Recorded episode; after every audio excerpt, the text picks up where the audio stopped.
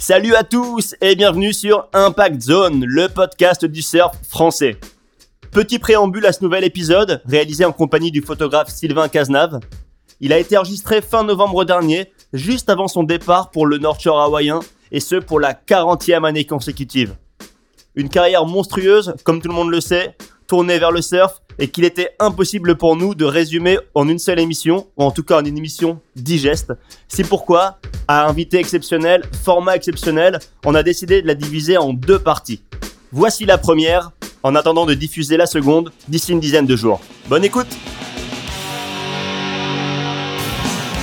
Salut à tous et bienvenue sur Impact Zone, le podcast français du surf. On est une nouvelle fois en dehors de notre studio habituel. On est à Biarritz, en plein centre-ville, dans une galerie photo, avec des photos qui traduisent une passion de son auteur pour l'océan, les vagues et le surf depuis euh, très très longtemps. On va arrêter de tourner autour du pot et présenter l'invité. C'est monsieur Sylvain Cazenave. Bonjour Sylvain. Bonjour. Salut Sylvain. Salut, salut. Alors, Sylvain Cazenave, c'est évidemment un nom qui parle à bon nombre de surfeurs français, en tout cas tous les lecteurs de, du magazine Surf Session, pour ne parler que d'eux. Surf Session, le magazine dont tu alimenté les, euh, les, pages depuis, je crois, le, le premier numéro. Ouais, premier avec... numéro, j'ai la couverture déjà. Bah voilà. Et puis un crédit photo aussi qui a parlé, qui parle à beaucoup de monde, le s.cazenave slash Nikon. Tout à fait. On aura peut-être l'occasion de reparler de, de ça euh, un peu plus tard. En tout cas, voilà, on l'a dit, une vie entière dédiée au surf, français, mais pas uniquement, et plein plein de choses à dire. Donc, euh, bah, on va attaquer sans plus tarder l'émission, tout en précisant quand même qu'on est très très très content euh, de te recevoir dans l'émission et que toi tu nous reçoives dans cette galerie. On aura l'occasion d'en reparler tout à l'heure. Mais avant tout, on va commencer comme pour chaque invité par la question habituelle. Est-ce que tu peux te présenter, nous dire tes débuts dans le surf et aussi dans la photo? À mes débuts dans le surf, c'est très simple. Ma première vague, je l'ai pris à la Côte des Basques en mai 1968. Mai 1968, pourquoi? Simplement parce que ce sont les événements des grèves de mai 68 en France. Donc le lycée de Biarritz euh, était en grève comme, comme partout.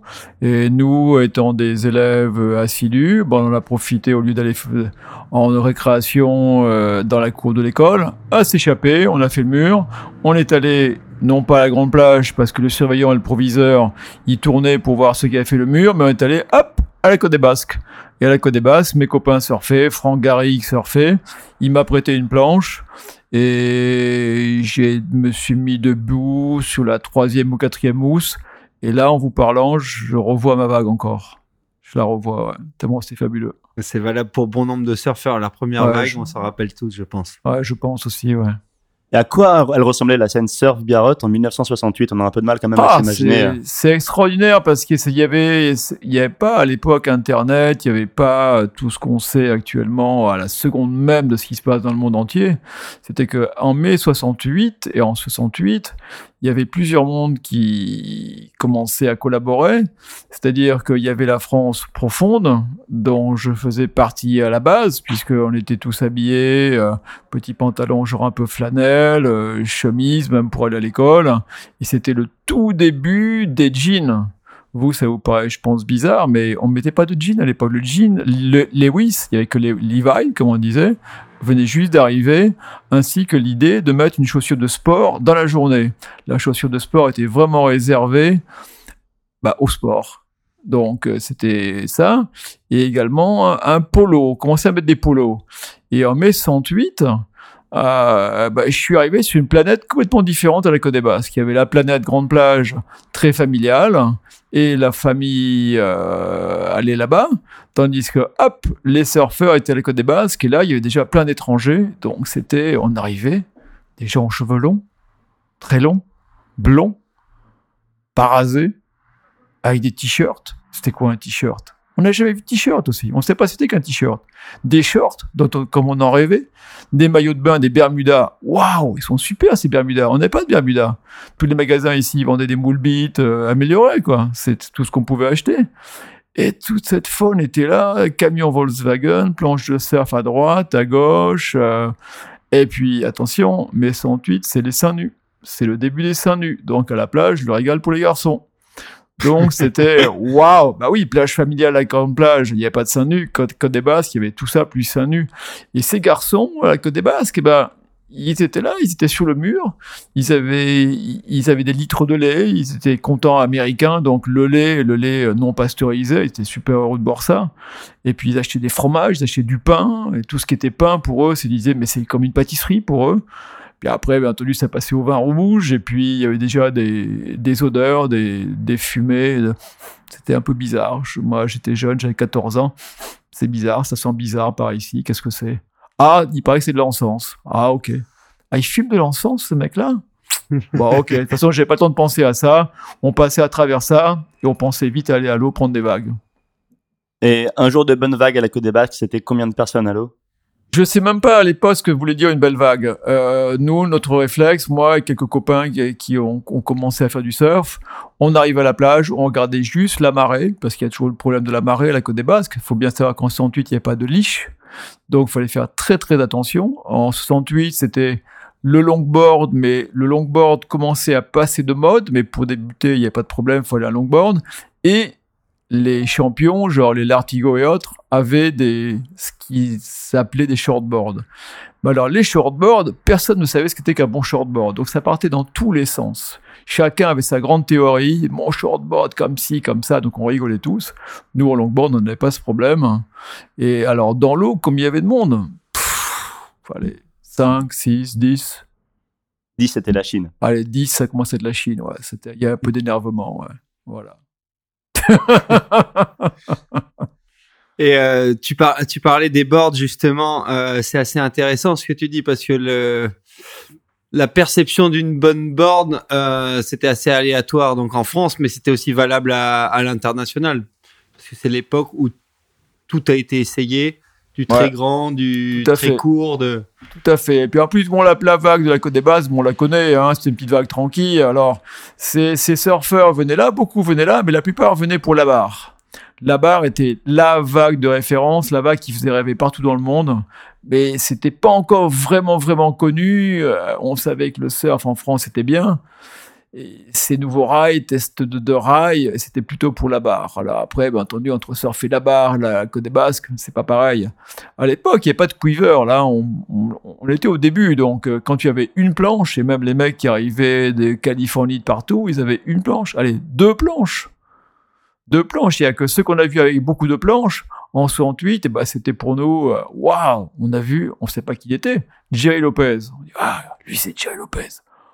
Waouh, avec ses copains d'Hawaï. Et eux, ils avaient appris à voyager. Alors, ils avaient un espèce de quiver de planches, mais surtout, ils revendaient, ils revendaient des planches de leur voyage. C'était une des manières de, gagner un peu d'argent. Alors, les planches, bien entendu, comme il n'y a pas de liche, elles s'abîmaient assez facilement elle prenait des coups, les mecs la réparaient, et nous on était là, plus il y avait de coups, plus on se frottait les mains, on se disait, ah c'est là, on va pouvoir l'acheter, ça va être beaucoup moins cher. Que la planche était chère, une, planche de base à l'époque, c'était pas loin du SMIG. SMIG de l'époque, c'est-à-dire le SMIG de l'époque, ça devait être quoi 800 francs français, c'était pas des euros, c'était... Enfin bon, c'était pas loin de ce prix-là. Moi, gamin, je pouvais pas me permettre d'avoir une planche. J'ai eu de la chance que mon copain Franck Garrigue, euh, dans la famille, il y avait eu beaucoup d'enfants, donc le père avait acheté pas mal de planches. Et les filles avaient été déjà des champions de France. Franck était déjà champion de France, presque champion d'Europe, euh, à 14 ans déjà, dans, dans, dans, son truc. Et donc, ils m'ont cédé une, un, un longboard qu'ils n'utilisaient plus, qui avait eu des coûts pour, je me rappelle pas, 100 ou 150 francs d'époque, c'est-à-dire 30, euh, 40 euros, quoi. Qui pour moi était une fortune. J'ai emprunté de l'argent à ma mère. Mon père voulait absolument pas entendre parler.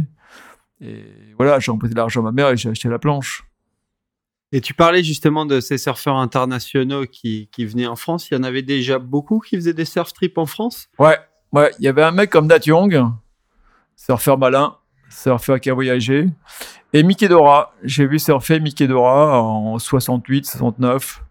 Mais moi, je savais pas qui c'était tous, tous ces garçons-là. Et euh, quand le surf m'a pris euh, comme ça, bon, moi j'aimais l'eau. À la grande plage, on a grandi tous en faisant du skimboard, du mieux, du mieux que l'on pouvait, en faisant glisser cette planche de bois qui avait, on sait pas, bon, on glissait comme ça. Et nous, on prenait des vagues avec les matapes pneumatiques et également des planquis. Planquis, c'est un petit bout de bois un peu recourbé au devant. Et on n'avait pas le droit d'aller hors de la, hors de la zone des baigneurs. Donc on partait, on n'était pas loin du Channing. Quand la houle était un peu haute, c'est vlam Sans palme, hein, on n'avait pas de palme. Et il fallait y aller. Euh, tcha, comme les surfeurs étaient fous de joie. Les, les baigneurs, touristes, ils hurlaient. Ah, on leur passait dessus. Ping, spang, spang. Et, bon, on était gamins, hein, on, a, on a rigolé un peu. Excellent. Et à partir de, de quel moment euh, tu t'es dit que tu voulais faire évoluer ta vie dans ce milieu-là? Ah, moi, mai 68 a changé ma vie. Je suis un de ceux qui, dans mai 68, a complètement changé la vie. Ma première vague a changé ma vie. Euh, voilà, j'allais, disons, j'avais pas de problème à l'école, euh, précisément. J'étais pas un grand élève studieux, mais bon, euh, je faisais mathématiques, physique, c'était pas sans trop travailler, j'y allais tranquille vers les, les terminales, euh, mathématiques, physique et compagnie, quoi, des études d'ingénieur, ce que mon père pensait que j'allais faire. Mais là, ça a changé ma vie. Ça a été, wow, qu'est-ce que je vais faire? Mais attends, mais moi, je veux surfer comme eux. Mais attends, mais eux, ils voyagent. Parce que moi, j'étais curieux. J'étais très mauvais en, anglais à l'époque, mais dès que j'ai commencé le surf, poup, j'ai commencé à vite à apprendre à parler. Je suis allé voir les mecs, parler avec eux, discuter. Mais je me suis dit, mais attends, mais c'est fabuleux on peut, là, comme ça, aller voyager partout. Et j'essayais de comprendre comment ils faisaient pour vivre, comment... J'ai beau être jeune, je, comprenais qu'il fallait un petit peu d'argent quand même. J'ai dit, mais attends, mais si je peux faire ça, c'est fabuleux pour surfer. Et puis, il y a Joe Moraes qui était là, qui avait le premier surf shop. Il nous a pris sous son aile, nous appelait les morpions. Et eh, les jeunes, venez voir. Il nous faisait faire toutes les conneries possibles, inimaginables. Et nous, bah, on fonçait tête baissée dedans parce que quand t'as fait une connerie, autant être cautionné par, par, un adulte. Voilà, si mon père a su ce qu'on faisait, il aurait hurlé, mais bon, venant de Joe, nous on y allait. C'était gentil, c'était pas. Il n'y avait rien de méchant, c'était juste des, bêtises classiques. Et puis on a décidé, quoi, avec des copains, qu'on allait quand même essayer de, percer le mystère. Comment allait-on pouvoir surfer toute notre vie? Ce big question. Et euh, d'autant qu'à l'époque, il y avait, bon, il y, il y avait quelques magazines de surf, mais il n'y en avait pas encore en Europe. Il y avait rien, il y avait Surfer Magazine, alors c'était la Bible. Surfer Magazine arrivait, alors Surfer Magazine était publié tous les deux mois. Alors le temps qu'un événement se déroule à Hawaï, par exemple, parce que bon, c'était américain, le temps que ça sorte, ça sortait deux mois plus tard aux États-Unis. Le temps que le magazine arrive en France, il fallait encore deux mois trois mois. Donc six mois, cinq à six mois plus tard, on savait ce qui était passé aux États-Unis. Donc il y avait Surfer, Surfing a été chaotique, ça, il a eu différents noms. Enfin, pour nous, c'était surfer, tout le monde parlait que de surfer. C'était pas encore Ur ou Ing. Quand on allait aux États-Unis après, on disait, oh, what do you read? Surf, Ur or Ing? Surfer ou surfing? C'était le, grand truc. Mais là, non, naturellement, non, non, en France, il y a tellement peu de surfeurs que, voilà, la, la Fédé a fait un ou deux petites, pas des brochures, mais un ou deux mini, mini magazines comme ça. Euh, deux personnes ont essayé de, de, sortir un ou deux magazines, mais enfant, déjà, fallait qu'il y ait des photographes. Voilà, ce que je veux dire, c'est que parmi toutes les solutions qui pouvaient être trouvées pour réussir à vivre du surf et voyager, ben, l'option photographe de surf, elle était absolument pas là, quoi, inenvisageable à l'époque. Non, il y a eu des garçons qui ont acheté du matos. Il y en avait un, j'ai oublié son nom là pour l'instant. Euh, je l'ai joué il y a pas longtemps sur Facebook, enfin l'an dernier. Et il travaillait dans un, dans un bar, restaurant qu'il avait euh, la chambre d'amour. Donc il s'était payé un tel objectif euh, à l'époque d'une marque, c'était une marque. Et de temps en temps, régulièrement, il faisait des photos par passion mais c'était la passion, c'était pour s'amuser. Pour moi, vite, j'ai voulu acheter un appareil de photo. Moi, bah, il a fallu du temps pour que je m'y mette vraiment, mais il y avait, c'était juste par passion. Il n'y avait aucune euh, velléité de pouvoir vendre quoi que ce soit n'importe où, quoi. Et quand tu as commencé à, donc la, la photographie, c'était de la photographie de surf ou tu photographiais non, mon père, mon père faisait des photos, avait toujours un appareil de photo. Mon père avait voyagé en Afrique, euh, il aimait bien la campagne, la pêche à la truite, euh, ainsi de suite. Il aimait bien la campagne, donc je l'accompagnais. Il m'avait acheté un petit instamatique, et en effet, depuis gamin, j'avais un instamatique. J'avais également l'appareil de photo de ma mère, donc un, un, un, genre un vieux Brownie euh, Kodak.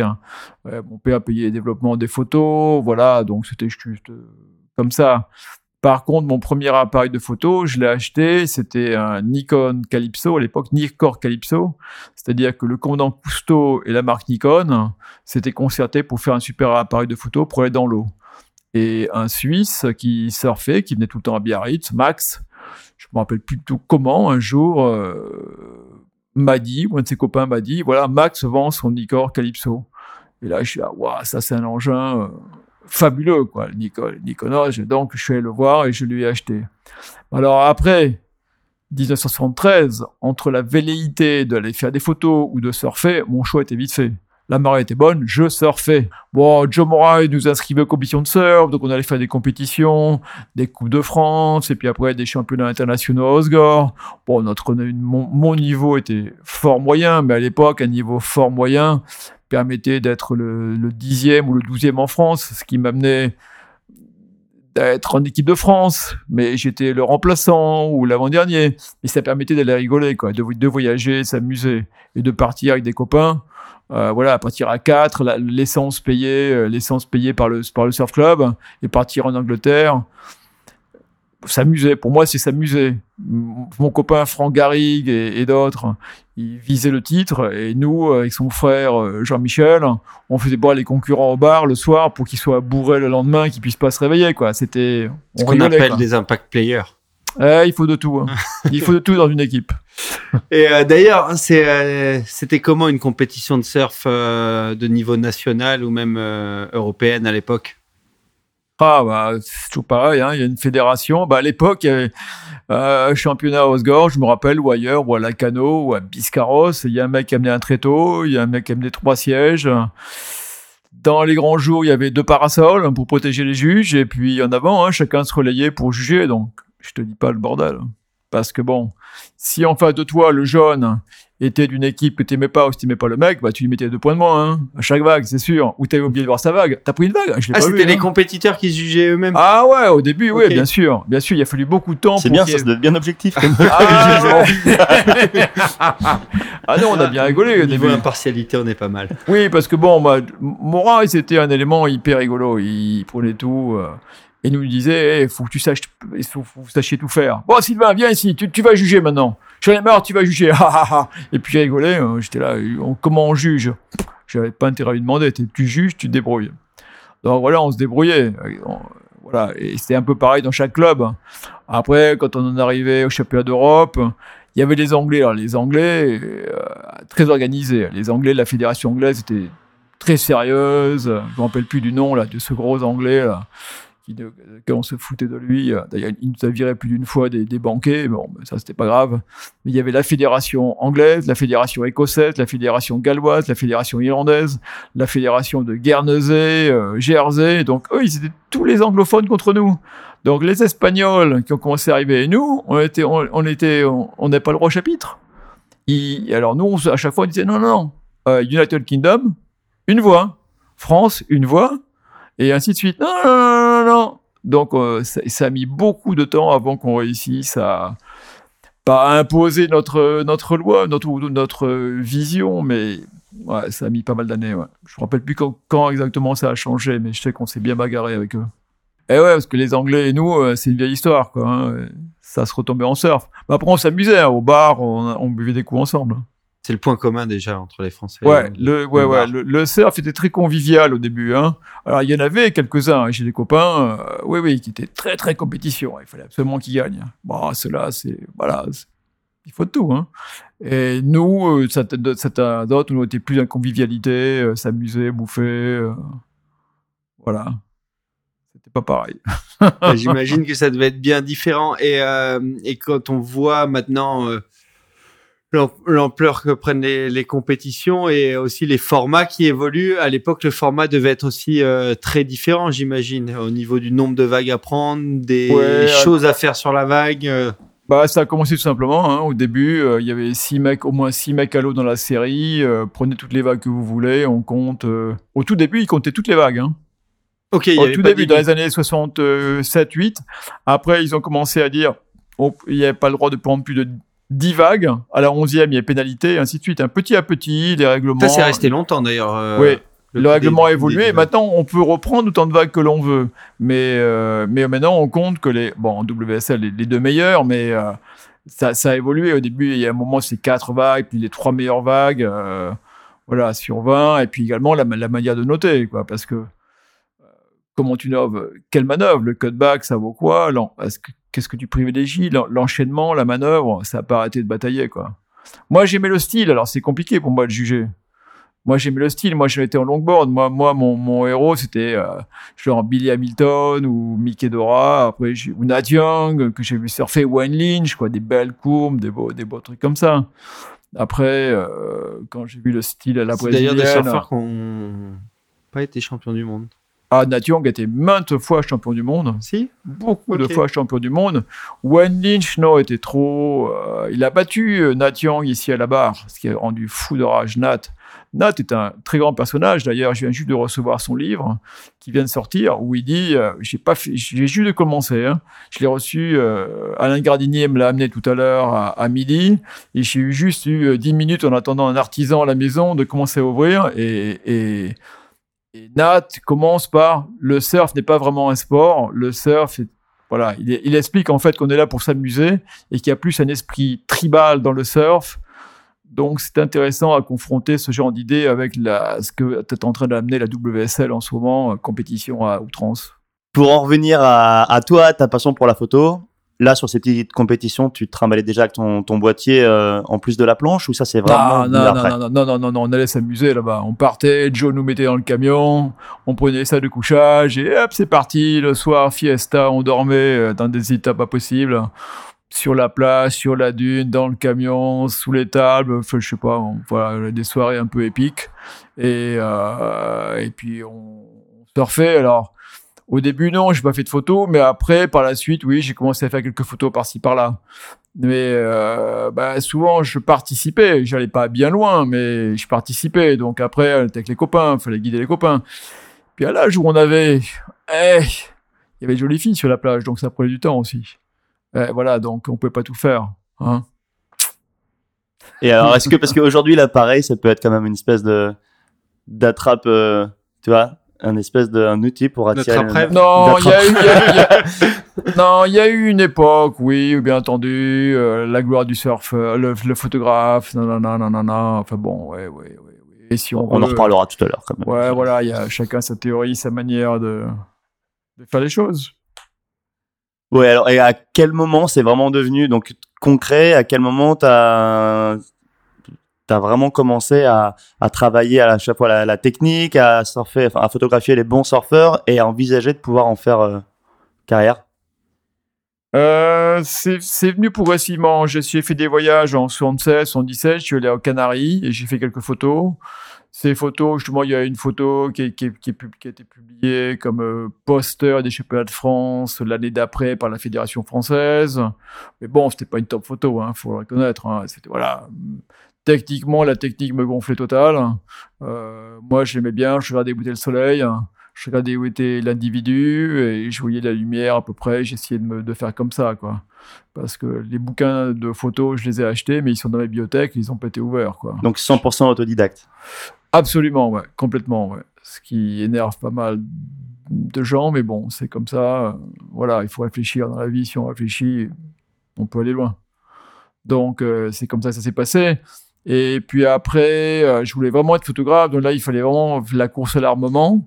Et la course à l'armement, bah, c'est faite, disons, en 79-80, où j'ai pris différents boulots, euh, accumulé des boulots pour gagner de l'argent. J'ai gagné, je suis allé en Californie, j'ai acheté euh, sous les conseils de Jeff Divine, hein, parce que j'avais rencontré Jeff Divine l'année d'avant en France. Il m'a dit, mais tu devrais, tu devrais vendre le français qui documente tout ça, ça serait génial et tout. J'ai dit, ah, mais attends, mais de, de quoi je vais bouffer? Comment je vais vivre? Bon, étant jeune, j'étais chez mes parents, mais bon, ça, ça a un temps, quoi. Et, donc, j'avais réussi à travailler, avoir de l'argent, et je suis allé en Californie acheter le 600 mm, parce qu'il fallait au moins un 600 mm pour travailler. Le fameux 600 mm Century Télé-Étendard, c'était une marque qui travaillait avec la, la NASA. C'était des, des gens de l'Est, brillantissimes, hyper gentils, qui, qui avaient des bureaux à Hollywood. Et tu leur disais, je, vais, je, vais, je vais filmer ça pour les mecs d'Hollywood. Il leur, il leur construisait homemade, un téléobjectif. Le mec disait, je veux telle ouverture, je veux 5, 6 ou 8 ou 11. Il faisait sur mesure un téléobjectif. Et après, ils avaient une gamme de base que, au fur et à mesure, des gens déjà comme Bud Brown, Bruce Brown et compagnie, déjà travaillaient, travaillaient avec eux, déjà, travaillaient avec leur, leur, leur matos. Donc, ils connaissaient un peu le surf. Et moi, ils s'étaient étonnés, wow, you French, blablabla. Bla, bla, bla. Et puis, ils avaient un accent de, de- de- des pays de l'Est. mais brillantissime ingénieur euh, dans, la, dans, dans, lumière, l'optique. Donc j'ai acheté un 650 mm là-bas. Et l'autre télé qui, qui, marchait très très bien, c'est le 1000 mm. Mais tout ça, il fallait faire la mise au point à la main. Un 1000 mm qui ouvrait à 8, un appareil, un objectif fabuleux. Fabuleux. C'est celui que j'utilisais le plus. Après, c'était pas facile. La, mise au point était un peu compliquée, mais il fallait s'y habituer, quoi. Donc j'ai travaillé avec ça et c'était wow, des, photos, mais crystal clear, comme on dit en anglais, quoi. Hein. C'était euh, quand tu l'avais bien, bien au point, les, c'était magnifique, quoi. Le, le, rendu était extraordinaire. Et après, moi, j'ai toujours été Nikon. Voilà le pourquoi du Nikon. Lorsqu'est sorti le Nikon F1, c'est-à-dire en 78 ou 79, euh, quand j'ai vu cet appareil, je suis tombé amoureux du, boîtier. Un, de mes copains l'avait, me l'a prêté. Et moi, j'ai réussi à acheter à l'époque le F2 d'occasion par quelqu'un qui le vendait parce qu'il il n'allait pas vraiment s'en servir. Donc j'ai eu la chance de pouvoir l'acheter d'occasion et le moteur aussi d'occasion. Là, je me suis vraiment cassé la tirelire pour l'acheter. Et ça a commencé avec Nikon. Je trouvais ça extraordinaire, la qualité de Nikon, l'esthétique du boîtier, comparé à d'autres marques que je citerai pas ici. Donc voilà, j'étais vraiment avec Nikon. Et après, une fois qu'on se fait avec une marque et qu'on commence à construire, à acheter du, matériel, 8200, 100, 135, grand angle, bon, on reste avec cette marque.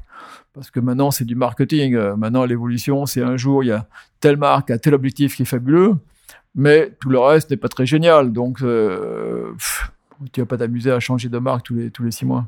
Donc, toi, tu te retrouves avec tout ce matériel euh, oui.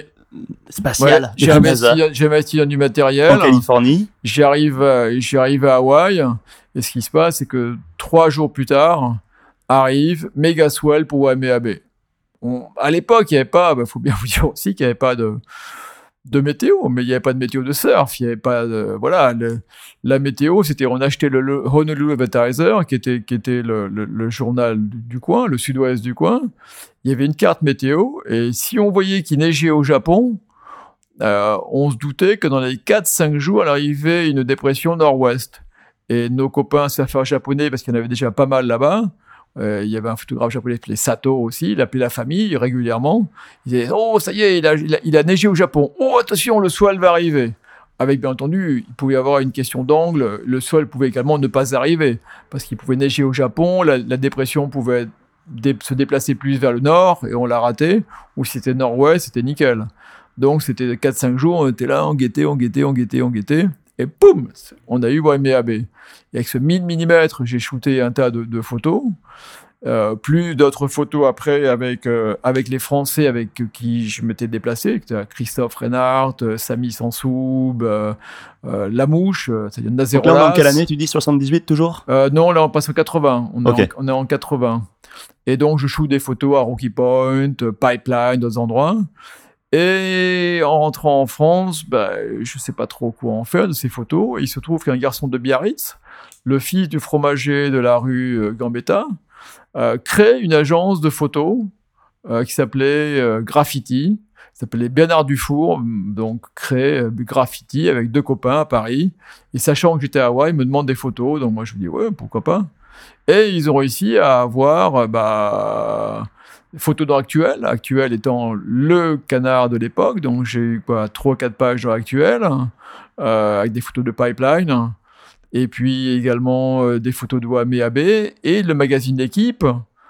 Euh, après le Tour de France qui a lieu au mois de juillet, ne sort pas de quotidien pendant quelques semaines au mois d'août, puisque c'est le mois d'août, en théorie, plus rien ne se passe, et décide de faire un magazine.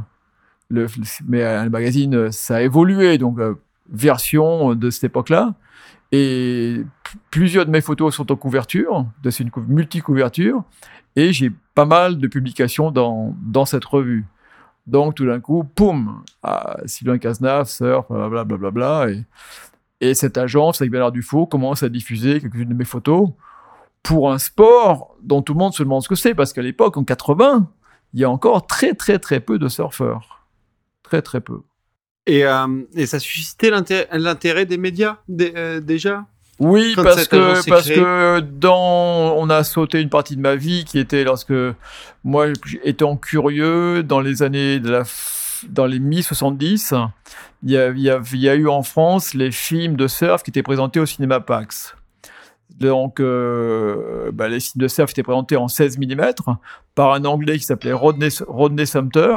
Cet Anglais présentait au cinéma Pax euh, le curé euh, louait pour une somme très modique euh, son église et tous les surfeurs de la région arrivaient dès qu'il y avait un film de surf parce qu'on y avait on avait no news, on savait rien sur le surf. Donc tout à coup un film arrivait, le mec le présentait pendant trois ou quatre soirs, il faisait sale comble, il se faisait il se faisait du blé quoi. Enfin, il était pas riche, mais au moins pour l'époque, au moins ça lui permettait de bouffer pendant quelques temps et c'était une bonne opération. Et moi j'étais curieux et comme j'avais voilà, je voulais faire ça. J'ai fait venir un, film en Super 8 que j'ai passé. Et puis un jour, un garçon qui s'appelle Yves Bessas, avec un autre garçon, euh, viennent me voir, me disent ah, comment tu fais ceci, cela, parce que nous, on ferait bien le même truc. Et Yves Bessas, comme ça, a créé l'associa- l'association UAINA. L'association UAINA, qui était c'était le début de l'association UAINA. Et Marie Chouda Grand, il y avait un fils de notaire qui s'appelait Jacques Albert. C'était les trois. Et idée brillante du père Jacques Albert, c'est créons une association loi de 1901. Et c'était dans les années 70, une époque où, suite à 68, tout le monde se cherchait, c'était une recherche d'habillement différent, c'était le short qui arrivait, comme je disais, l'évolution du vêtement, euh, fumer le pétard, euh, et, et- et début du végétarien. Donc, euh, déjà, on parlait euh, viande, pas viande, trop de viande, pas assez de viande. Donc, moi, j'étais également à cette recherche de végétarien, pas végétarien, comment manger, enfin, tout ça. Eux étaient à fond là-dedans. Et ils ont créé une association. Ils ont bien monté ça, très, très bien. Et moi, je les ai rejoints en 79-80, puisque l'association euh, tournait dans toute la France et j'ai organisé des, des tournées. euh, Enfin, d'abord, j'ai collé des affiches pour eux. euh, j'ai- aidé à passer des films, ainsi de suite. hein. Et après, j'ai organisé des, des tournées. Et après, donc, ça, s'est- bien développé. Et en Tu te rappelles 1900, euh, du nom des films à, à cette époque? Nous avons présenté des films américains. C'était les films de Yuri Farrant, euh, des films de.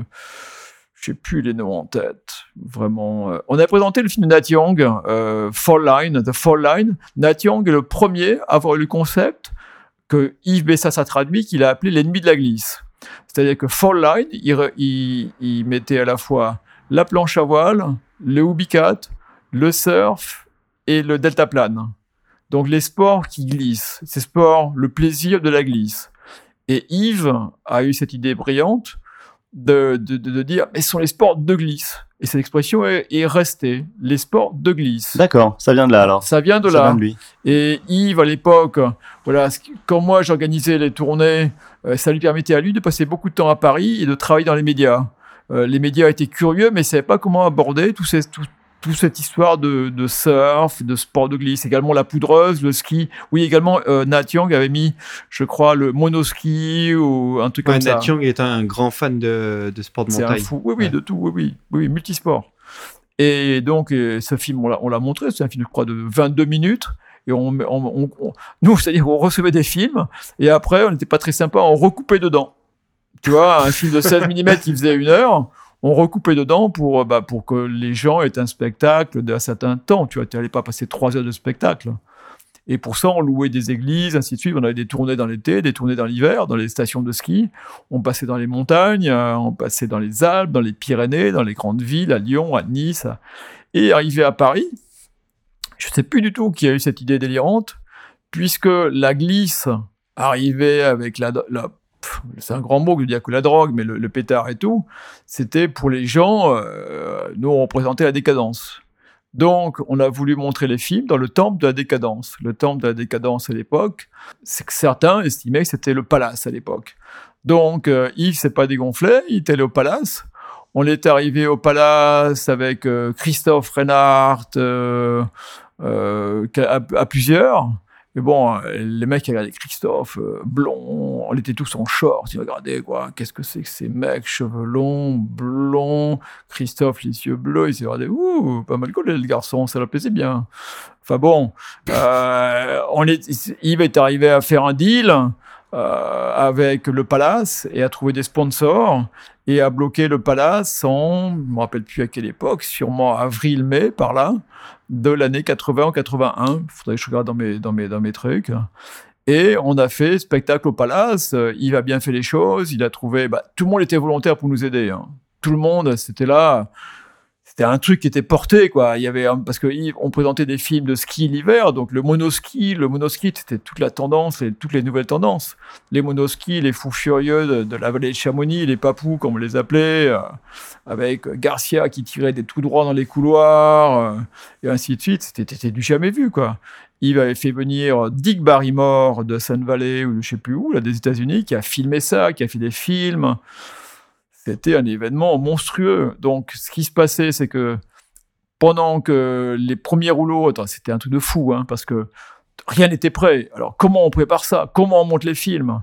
Moi, j'étais chez la personne qui, gérait les rations de presse, et à Paris, dans, dans, dans des bureaux à Paris. Je faisais le montage, j'avais la table de montage 16 mm, je coupais, je faisais des bobines pour que ça fasse à peu près une heure. Il y avait Fred Bass qui à l'époque travaillait avec nous, euh, Christophe Reinhardt et quelques-uns attendaient. Dès qu'une bobine était prête, il prenait un taxi ou un métro, il fonçait au palace, il amenait la bobine, il y avait déjà deux ou trois bobines de prêtes. Et au palace, on avait fait, on avait, on avait travaillé comme on savait faire, c'est-à-dire chaque nuit, on arrosait Paris de posters. Donc, à l'entrée du palace, il y avait une file, je te dis même pas le premier soir, mais une file mais monstrueuse. Les mecs du palace, ils étaient là, ils regardaient pas. Oh ils hallucinaient, quoi. Et, et donc, c'était un succès total. C'était un succès euh, monstrueux, quoi. Le, le, le, palace, pareil. Donc, voilà, le surf commençait à... Commençait Tu avais déjà fleuré un potentiel dans, Ouais. dans l'image surf. Tout à fait. Pour ça que Actuel, euh, qui était, euh, voilà, tout de suite, ils sont arrivés. euh, L'équipe, bah là, il est venu alors que l'équipe a fait des, papiers pas très, voilà. Et pour eux, le, surf n'était pas un sport puisque c'était un, sport de drogués, puisque des, des surfeurs s'étaient fait euh, arrêter en France avec du hashish. Donc, ah là là, la drogue. Bon, ils oubliaient de parler déjà des gens qui se dopaient dans, dans, dans toutes les pratiques du sport, les pauvres cyclistes qui étaient, on en parle. Poulidor vient de mourir et on, a, on en revient dans les années Poulidor avec tous les dopés qu'il y avait et, et, pendant de son temps et avant, quoi. Donc, euh, un autre débat. Pas le même doping. Pas le même doping. Donc, on en, on en revient à ton, à ton trip à Hawaï avec ton appareil photo et ta troupe de Français ouais. avec toi. Ouais. Donc, c'était le, le le premier convoi euh, français à Hawaï? Non, non, non, non, non. Il y avait déjà des Français. Michel Barlon lui-même était allé, à, Hawaï il y a très très longtemps, hein, dans les années 60. Euh, Pierre Bernard Gascoigne faisait, ses études à Hawaï, à l'université. Euh, Franck Garrigue, Christophe Bordenave étaient allés, parce qu'ils connaissaient Sean Thompson, ils étaient allés surfer Sunset, Petit YMAB, enfin YMAB, euh, Pipeline, enfin tout ce qu'ils pouvaient surfer. Non, non, il y avait pas mal de Français qui étaient déjà allés faire un tour. Mais à l'époque, il n'y avait pas de photographe pour, les prendre en photo. Donc l'avantage, c'est que moi, j'ai essayé de prendre en photo un peu ce qui se passait avec nos, avec nos Français, quoi. Et d'ailleurs, raconte-nous un peu comment ça se passe, une petite troupe de Frenchies qui arrive à Hawaï à, à ce moment-là Ouais, la petite troupe de Franchi, c'était une sacrée troupe parce que Samy Sansoub euh, euh, de la Grande Plage, son frère Gros Sam, euh, Nazerolas, Papazob, et puis qu'il y avait encore, voilà. Et... Parler de la mouche. La mouche, c'est Nazerolas. Okay. Papazob, c'est Paillet. Et euh, on vous dira pas pourquoi et... ce surnom, mais euh, donc déjà le voyage pour et Christophe monter... Reinhardt aussi. Et Christophe Reinhardt, oui, donc euh, voilà, c'est un petit mélange. Et puis là-bas, je sais plus qu'on avait retrouvé, mais enfin qui, qui, habitait pas avec nous. Il y avait un autre Français qui était là-bas, euh, un mec qui était ingénieur chez Turbo Mecha, qui vivait son un autre trip. Voilà, il y a toujours eu des Français qui, qui passaient par-ci par-là. Et les Français, bah, ils étaient timides. Hein, c'est normal, un petit Français, t'arrives à Hawaï. Parce qu'il n'était pas ici. Les noms que tu as cités n'étaient pas réputés pour être des timides euh, à Biarritz. Par contre, ils avaient quand même l'intelligence de, de, faire un peu profil bas quand ils arrivaient sur le North Shore. Euh, pas tant que ça. Il y a une fois, on a failli, il a failli y avoir des problèmes parce que le gros Sam, euh, c'était à Rocky Point et il y avait un mec qui ça fait très très bien. J'ai une très très belle photo de lui qui était justement un des posters qu'avait utilisé la fédération. Euh, Tammy Carvalho, Tammy Carvalho qui a un magnifique plan, short rouge, il s'est fait petit Rocky Point, ça fait Rocky Point. Et Sam, et bien entendu, le mec était chez lui, donc une belle vague arrive, le mec il rame, Sam, le gros, euh, il derrière, poup, il sneak, il rame, et qu'est-ce qu'il trouve pas mieux C'est de faire un kick out, et heureusement il a raté le mec. Ouf.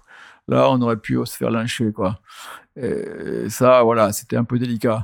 Mais par contre, à un endroit comme Pipeline, bah, les pauvres Français, bah, ils ramassaient, ils avaient du mal, beaucoup de mal à prendre des vagues. hein. Les, les mecs connaissaient le spot, c'était euh, euh, Jerry Lopez à l'époque, euh, enfin des, noms de cette époque-là, Bru- Bruce Hansel, enfin euh, voilà, c'est très difficile de se faire un nom. Et Christophe avait réussi à se faire un nom, c'est-à-dire que toujours pareil, c'est le jour où il y a un peu la tempête, quand c'est un peu tempête, mauvais temps, et que Pipeline est à la limite d'être surfé, faut pas aller ailleurs. Faut être assis, faut attendre. Il y a juste un moment en fin de journée ou en mi-journée, ça va juste tourner. Ça va être vicieux, dangereux. Mais si techniquement on peut la faire, tous les mecs du bord, ils vont vous voir prendre la vague, ils vont dire Waouh, ce mec, bravo.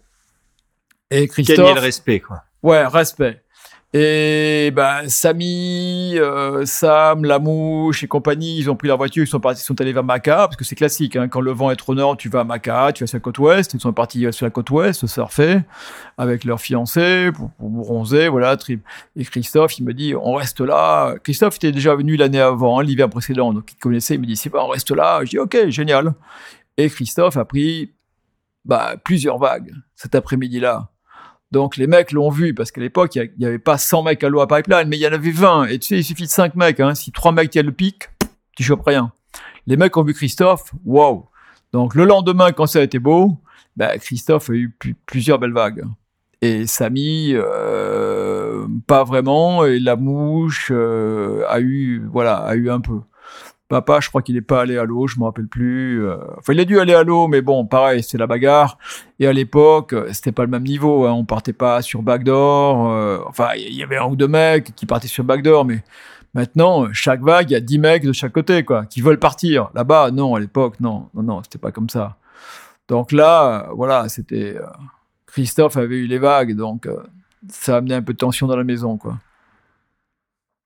Eh oui, c'était ça. S'il y avait de la compétition entre eux. Du coup, ça. Bah ouais, c'est normal parce un que c'était un peu normal quoi parce que bon Christophe, il- on l'adore mais c'est une grande gueule. Donc bah il en a parlé de sa vague. Et les autres, ils avaient attendu, attendu, attendu. Donc euh, voilà. Après après quelques verres. Ah, puis j'ai oublié Baptiste, Baptiste Dupoil. Il y avait Baptiste et Ginette. Donc Baptiste et Ginette, euh, voilà, euh, Baptiste organisant l'apéro, l'apéro est lancé avec tout le monde, et puis à cet moment, ça a commencé à chauffer, quoi. voilà, c'est des histoires. Et donc, après ce trip-là, tu nous disais, t'as shoot, as shooté ce swell à Waimea qui t'a permis Ouais. vraiment de, de lancer un peu la, la machine euh, Tout à du fait, business parce que photo. oui, tout à fait, parce que les gens n'avaient jamais vu des, des, pho- des photos, euh, enfin vraiment des, des photos de, de cette, avec des vagues de cette taille-là, quoi. Et moi à l'époque, je savais même pas qui était qui, qui prenait les vagues. Après, j'ai su, oui, j'ai vu, je connaissais vaguement le nom de Bradshaw, donc Bradshaw a pris des vagues, ainsi de suite. Euh, Ackman, enfin Jeff, oui, je connaissais son nom, mais euh, voilà, c'était c'était mes débuts de ma de, de- ma- mon premier hiver à Hawaï, enfin pas hiver, mon premier séjour à Hawaï 1980. Depuis, j'ai passé euh, tous les hivers là-bas. Ah, t'y es retourné chaque année depuis? J'ai passé tous les hivers de C'est incroyable, 1980 à Hawaï. Ouais. Donc là, Ouais. tu Wow. ton 39e hiver consécutif. Ah ouais. Voilà. Ouais, ouais, ouais, ouais, ouais, ouais. ouais, ouais. Eh ouais, sur le Nord, sur le North Shore, basé au North Shore. Après, j'ai passé beaucoup de temps à Maui. Mais donc, pour revenir en, en 80. Ça, on en parlera un peu plus tard. Oui, pour revenir à 80 aussi, ce qui s'est passé, c'est qu'un jour, il n'y avait pas de, de, de, de vagues. Comme moi, j'étais curieux, je dis, bon, j'ai fait le tour de l'île. Et je ne me rappelle- je me rappelle plus si j'étais parti seul ou quoi. Euh, J'ai fait le tour de l'île. Et arrivé à Kailua, j'ai vu les mecs en planche à voile.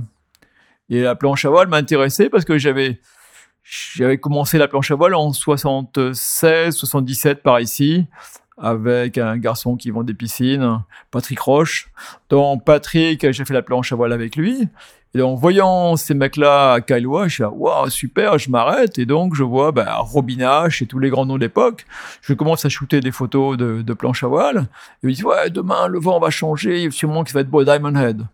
Diamond Head, c'est au sud, c'est dans Honolulu, c'est au bout de Honolulu. Et c'est là, c'est là où ils servent dans les vagues. Ils, com- ils commençaient à, qui commençait à faire des, sacrés sauts. C'était toute l'évolution, le début du funboard. Donc je suis allé là-bas, j'ai shooté des photos du bord et dans l'eau. J'en ai shooté également au North Shore. Ce qui fait que quand je suis allé à Paris, bien plus tard, en mai ou juin, je suis allé voir Win Magazine. Et le rédacteur en chef s'appelait Jean-Luc Marty. Et Jean-Luc Marty, il voit mes photos, il fait Waouh il dit Juliette, Juliette était la, la secrétaire euh, générale du, du, magazine. Il fait on change tel article, ça saute, j'ai des photos géniales, on fait ça. Donc il m'a fait euh, 4 ou 6 pages ou je sais plus combien. C'était mes débuts également dans Win Magazine. Là on est en Et 80. Le windsurf était bien plus gros en France à l'époque. que- C'était gigantesque. Moi, je, je me rappelle euh, quand j'étais tout petit, euh, donc dans les années euh, 4, milieu des années 80, sur la plage où j'habitais, il y avait 100 windsurf euh, dans la baie. Mais Par contre, je savais pas que Win Magazine existait déjà en 1980. Oui, même ah, au début, ça s'appelait Windsurfer, parce que c'était le, le magazine de la marque. C'était Loisance euh, qui faisait ça depuis la Bretagne. Je veux plus un petit village en Bretagne. euh, bon, je sais plus le nom en tête, mais c'est pas grave. Et après, c'est devenu Wind Magazine, qui était publié tous les deux mois. Donc, j'ai travaillé avec eux. Jean-Luc Marty, qui était brillant, il est devenu après rédacteur en chef de Géo. Ah, c'était un plaisir de travailler avec Jean-Luc Marty. Vraiment un grand plaisir, quoi. Il était enthousiaste, ça venait du fond du cœur, quoi. C'était pas, oh, je mets ça parce que euh, il faut le mettre. Non, non, c'était là, waouh, ça c'est beau, explique-moi, et hop, en avant, quoi. Bon, ça c'était assez génial. Donc, j'ai également commencé à vendre des photos de planche à voile. Et tu rédigeais aussi? J'ai rédigé un tout petit peu, mais moi c'est pas mon truc rédiger. Je suis pas, je suis pas bon. Je peux expliquer là ce qui se passe, mais après euh, je laisse aux petits jeunes Jean Romain à, à rédiger. Et euh, Jean-Luc, voilà, prenait les, prenait les, les captions des photos, enfin les, les- et après il, écrivait d'après ça. À partir de quel moment t'as vraiment commencé à, à avoir tes premières parutions de surf dans des magazines de surf? Est-ce qu'il a fallu attendre l'arrivée de Surf Session en 86 ou t'avais déjà eu d'autres Non, parce que parutions Win avant? Magazine, donc Win Magazine a publié mes photos de planche à voile. Euh, donc euh, Actuel a passé ces photos-là, bon d'autres- revues. Et puis euh, assez rapidement, Win Magazine a commencé à temps à passer des photos de surf. Et voilà, je leur ai expliqué, on faisait un petit truc de surf, mais très très peu, hein, c'était même pas une page, hein, très souvent c'était un quart de page, puis des fois une demi-page, tu vois. Et après, à un certain moment, je me rappelle plus en quelle année, dans les peut-être 85 par là ou 6, ils se sont dit, tiens, et si pour le numéro d'été, on faisait un numéro surf? Et C'est ça, il y avait un hors-série surf. Un hors-série surf. Qui Donc est c'est sorti là... avant le premier Surf Session alors Absolument, tout à fait. ok. Tout à fait. Ouais. Et c'est là où j'ai rencontré Laurent Verbissa. Laurent Verbissa qui a collaboré, hein, pas vraiment avec, Surf Session parce qu'il est déjà parti de là, mais lui, il a écrit pas mal. Et c'est là où, où, où j'ai tanné un garçon qui s'appelait Thierry Organoff. J'ai dit, Thierry, tu fais des études euh, là, tu, tu, tu dis que tu écris, allez, écris un peu. Moi, je fais les photos, toi, tu écris. Donc, pendant pas mal d'années, voilà, j'ai botté les fesses de Thierry pour qu'il il écrive euh, les, les, reports des compétitions, genre la Cano, la Cano Pro, euh, pendant que je faisais les photos. Puis après, petit, bien plus tard, il s'est mis à la photo. D'accord. Et comment s'est fait la rencontre avec euh, ben, l'équipe de Surf Session? C'est-à-dire, tu as parlé tout à l'heure de Pierre-Bernard Gascogne, donc tu connaissais déjà, mais dans l'histoire des magazines, il y avait aussi Gibus de Soutré. Bon, moi ici, en grandissant, on n'était pas nombreux à surfer. Hein, donc, euh, Gibus a un grand frère. Son frère, je le voyais surfer. À... Gibus, il a quand même, je pense, trois ans de moins que moi, ce qui est beaucoup à l'époque. À l'époque, ouais. Donc, euh, son frère, je surfais plus souvent avec son frère. Pas, pas, on s'appelait pas pour les surfer, mais je le voyais dans l'eau. Son frère, à l'époque, avait beaucoup de temps, donc il surfait la Fitania avec un de ses amis qui s'appelait Guise. Et puis, euh, bah, Pierre Bernard, on était, on a été en classe ensemble, ou la classe d'à côté, pendant pas mal d'années au lycée de Biarritz. Et on a fait pas mal de fiestas ensemble. Euh, voilà, donc Pierre Bernard, on le connaissait bien. Il a toujours fait rigoler. Il y a toujours plein d'histoires de, de Gascogne. Il y en a encore, je suppose. Mais c'était un garçon qui a plein de caractère? Et euh, avec qui on s'est bien amusé et avec qui on a beaucoup surfé. Alors, les anecdotes de Pierre Bernard, si vous voulez rigoler, c'est Pierre Bernard, à l'époque, il y voyait rien du tout. Et il n'y avait pas encore les. On pouvait pas mettre de, lentilles pour aller surfer. Donc, Pierre Bernard allait surfer, on surfait. Et Pierre Bernard, les signal, il disait Hé, vous me dites s'il y a une série Ouais, ouais, on te dit, on va te le dire, on va te le dire. Mais pourquoi vous ramez tous vers le large? Ouais, ouais, t'inquiète, t'inquiète. Poum, la série arrivait. euh, voilà, quoi, on n'était pas très gentils. Lui et, lui et quelques-uns qui avaient des lentilles, comme ça on leur disait rien, on ramait discrètement un peu plus vers le pic et poup, on prenait la vague. Et, et mais, mais, Pierre Bernard se jetait bien. Alors est-ce qu'il s'est jeté parce qu'il voyait rien? Ça c'est autre chose. C'est encore une autre question. Ça. Ça peut atténuer la peur aussi. Absolument, absolument. Mais enfin bon, nous on voyait peut-être trop bien, donc on- des fois on s'est fait peur aussi. Surtout aux Alcyons à l'époque. Au début, il faut oublier qu'à un moment on n'avait pas de liche. Et les N'oubliez pas qu'on n'avait de tous ces spots-là sans liche quand même, c'est clair que c'est engagé. Voilà. Et Gibus c'est arrivé. C'était une, une bande de petits jeunes qu'on voyait arriver. Il y avait lui, il y avait les frères Burgard, il y avait, euh, enfin bon, une bande de guettaris là. Ils, voilà, ils avaient commencé à squatter chez les grands-parents. euh, ils avaient réussi à pu retourner euh, dans leur dans, leur ville d'origine et euh, voilà. Gibus était chez la grand-mère et on a commencé à le voir surfer. C'est comme ça que j'ai connu Gibus et après, bon, Gibus, comme vous savez, il est parti faire son tour du monde. Et après, il a essayé de. bah, il est allé batailler à Paris, hein, comme tout le monde. Il fallait batailler à Paris. Il a allé batailler à Paris pour écrire. Et à un certain moment, Pierre Bernard et lui m'ont appelé. Ils m'ont dit voilà, on va, on va créer, on voudrait créer Surf Session. euh, Est-ce que ça t'intéresse de participer? Oui, j'ai écoutez, moi, Comme vous le savez, j'ai un tas de photos. hein. J'ai une tonne de photos de surf. Je shoot déjà le surf, d'une part pour le plaisir, parce que quand je shootais au North Shore le surf, euh, je shootais euh, plusieurs mois de surf, alors que euh, je publiais quatre photos. Donc j'investissais mon argent, mon temps et tout euh, pour, pour, pour shooter. Quoi. Donc déjà, tu avais un, un gros stock euh, de photos disponibles Tout à au fait. moment où Tout à fait, oui, oui, tout à fait, tout à fait, tout à fait. Après, également, euh, j'étais pas euh, le parfait. Mes, mes photos étaient pas parfaites techniquement, donc ma, ma, ma, ma technique s'améliorait et j'ai amélioré également ma technique pour travailler dans l'eau. Parce que bon, voilà, mes, mes premières fois, je suis allé faire des photos dans l'eau à, Pipeline. euh, c'était à quel moment flippé. à peu près commencé quand la première année, quand je suis allé à Hawaï, quand je me suis atterri en Californie, je suis monté à Santa Barbara parce que Jeff Divine m'a dit voilà, il y a un mec qui s'appelle euh, Scott Priest. Il fait des, c'est lui qui fait les meilleurs, boy- les meilleurs boîtiers actuellement. J'ai, j'ai eu beaucoup de chance d'avoir cette amitié avec Jeff, cette amitié qu'on a encore, toujours, encore, on a encore actuellement. On est encore en contact très régulièrement. et J'aime beaucoup Jeff. Grande générosité, très très bon technicien, très très bon photographe. Euh, de toute façon, on le sait, hein, vous voyez, toutes les photos qu'il a publiées, les bouquins qu'il a fait, euh, il n'y a, pas de secret. Donc, j'avais, mon entrée à Surfer Magazine par Jeff. Donc, euh, là, je suis donc monté à Santa Barbara voir Scott Price. Je dis voilà, je, je suis là que quelques jours. Euh, je voudrais euh, un, un boîtier pour aller, pour aller dans l'eau. Le mec me dit ok, tu montes. On- je suis monté chez lui avec Christophe. On a dormi sur la, là, sur la moquette. Et le mec a travaillé pendant deux jours. Il m'a fait, il m'a fait, un boîtier pour aller dans l'eau. Alors, entre avoir un boîtier et aller dans l'eau à Hawaï, c'est autre chose. Donc, j'avais le boîtier. Et j'avoue m'être fait peur, euh, Off the Wall, euh, Pipeline. J'imagine, puis tu aurais pu la jouer facile à essayer d'abord en Californie. Ouais, Californie, l'eau était marronasse. C'était, on est passé, c'était janvier. C'était, non, on, a- on était à Hawaï dans la tête. On était à Hawaï. On allait à Hawaï. On n'a même pas, on n'a même pas cherché à regarder les vagues à- en, en Californie. En Californie, tu étais là pour t'équiper. et- Ouais, absolument. Absolument, ouais, ouais. Je crois que peut-être que Samy est allé surfer, je sais pas. Parce que de Samy, on a fait le voyage ensemble. Et euh, Samy, je me rappelle plus avec qui il était à l'époque. Je crois que la mouche, c'était le deuxième voyage. C'était la, la deux- la deuxième fois, la- l'année suivante. Mais la première année, je crois que Samy est allé chez une fiancée qu'il avait à Huntington. Et euh, peut-être qu'il est allé surfer à Huntington, je sais plus. Je sais plus trop. Et il y avait qui dans l'eau à Pipeline à l'époque, à part Divine euh, et toi? Faut les photos dans l'eau? Ouais. Oh, à l'époque, il y avait même personne. Il y a des jours, il y avait personne. Parce que ça peut paraître complètement inconcevable pour, euh, pour les plus jeunes, mais euh, ça a duré encore pendant de longues années derrière. Mais c'était donc forcément le film, le numérique n'existait pas, et ça voulait dire équiper, sa, équiper son boîtier d'une pellicule de, je sais pas, un maximum 36 poses. 36 poses. Voilà. ouais.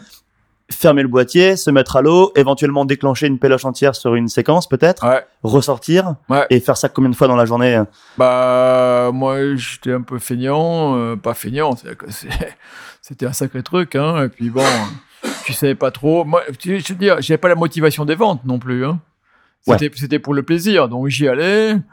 Puis bon, j'avais fait un rouleau, j'étais cassé. Hein. Je franchement, j'étais fatigué. quoi. J'étais là, je rentrais, je me disais, ouf, c'est bon, je l'ai fait. À l'époque, il y avait Merkel, il y avait Dan Merkel, qui était un fou furieux, qui était un staccanoviste de la photo.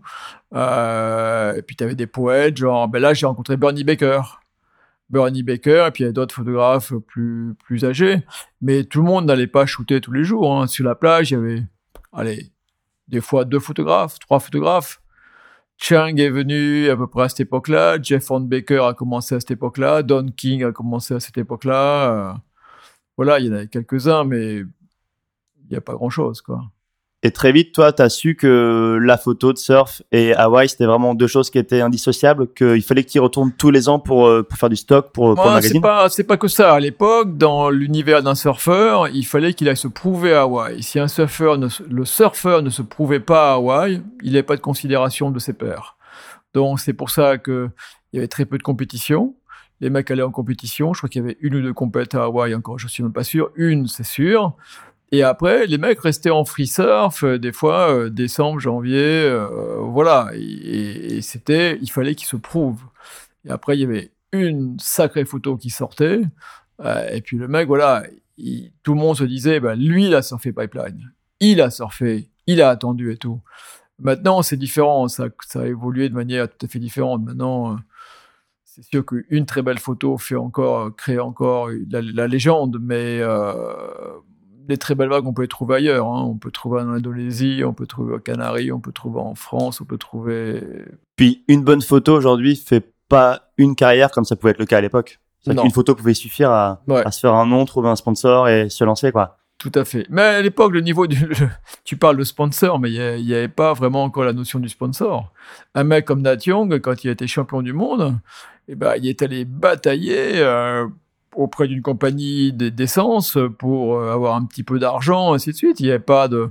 C'était très dur. le mot de sponsor n'existait pas. Tu regarderas sur les planches de, des années 60, 70, il n'y a, y a, pas de logo. Ouais, ouais, non, je parlais plutôt des années 80, euh, on va dire. Ouais, après 80, ça a commencé, à commencer à arriver, ouais mais, très timidement, quoi. Et puis, moi, je me rappelle en France, euh, Thierry Domenech, euh, Poupinel et compagnie, euh, pour aller à Hawaï, ils avaient, le billet leur a été payé, ils étaient logés chez Quick à l'époque, et ils avaient deux maillots de bain. Quand je dis deux maillots de bain, allez, ils avaient quoi? 10, 10 t-shirts et 5 shorts dans l'année, quoi. Et ils étaient heureux, quoi. Et je te parle pas des autres marques, hein, je t'éviterai d'en parler. Mais voilà, c'était pas simple. Euh, les mecs, ils s'étaient ric au niveau des budgets. Donc, beaucoup, le problème qu'ont eu beaucoup de surfeurs, c'est qu'ils allaient à Hawaï, ils faisaient faire des planches qui n'étaient pas forcément faites pour Hawaï, ils faisaient, faire des, ils faisaient faire des planches qu'ils allaient pouvoir revendre en France. Tu vois, ils allaient voir un bon shaper à Hawaï, me French, I can help you for business. Tu vois, le mec disait, oh super, je vais devenir millionnaire en vendant des planches en France. Le mec leur faisait, lui faisait le super tarif et les mecs venaient en France et vendaient les planches. Tu vois? Les mecs, ils, ne pouvaient pas bouffer. Ils avaient pas assez d'argent pour bouffer. Il fallait qu'ils, aient un boulot, qu'ils aillent travailler. Naguas, tout ça, je me rappelle, les pauvres, ils, n'avaient pas un rond. C'était, c'était la survie, la, la démerde de la survie. Donc arrive 86, euh, le magazine Surf Session. Toi, t'es partie ah. prenante de, enfin, t'es dans l'équipe depuis le début. Ouais. Surf Session, ça a aussi été fait. Pierre Bernard Gascon l'a déjà dit pour l'aider à placer des pubs de sa société de distribution Surf System. Tout à fait. Et les autres marques sont arrivées assez vite derrière. Donc heureusement pour lui. Heureusement pour lui. Heureusement pour nous parce que le magazine a duré, il dure encore aujourd'hui. Mais est-ce que assez rapidement, ça t'a permis quand même d'avoir des moyens plus conséquents pour euh, voyager et peut-être voyager en dehors de d'Hawaï, je sais que le numéro 2 de, du magazine, c'était Bali, l'Indonésie. Toi, c'était toi ou non C'était Gascoigne d'ailleurs ce sujet. Non, sûrement Pierre. Pierre, Pierre, Pierre a voyagé pas mal, en profitait pour euh, bah, faire des photos pour le magazine. Donc. Mais tu euh, rigolais quand tu disais ça. Ça veut dire qu'il a fallu un, vrai moment avant que tu puisses euh, quand même avoir plus de moyens pour pour voyager et faire les photos. Non, moi, je, moi, j'ai pas cherché à plus. Moi, je voulais ma liberté, et donc j'avais pas, j'ai pas cherché à plus de moyens par le magazine. Moi, j'ai financé mes, mes productions.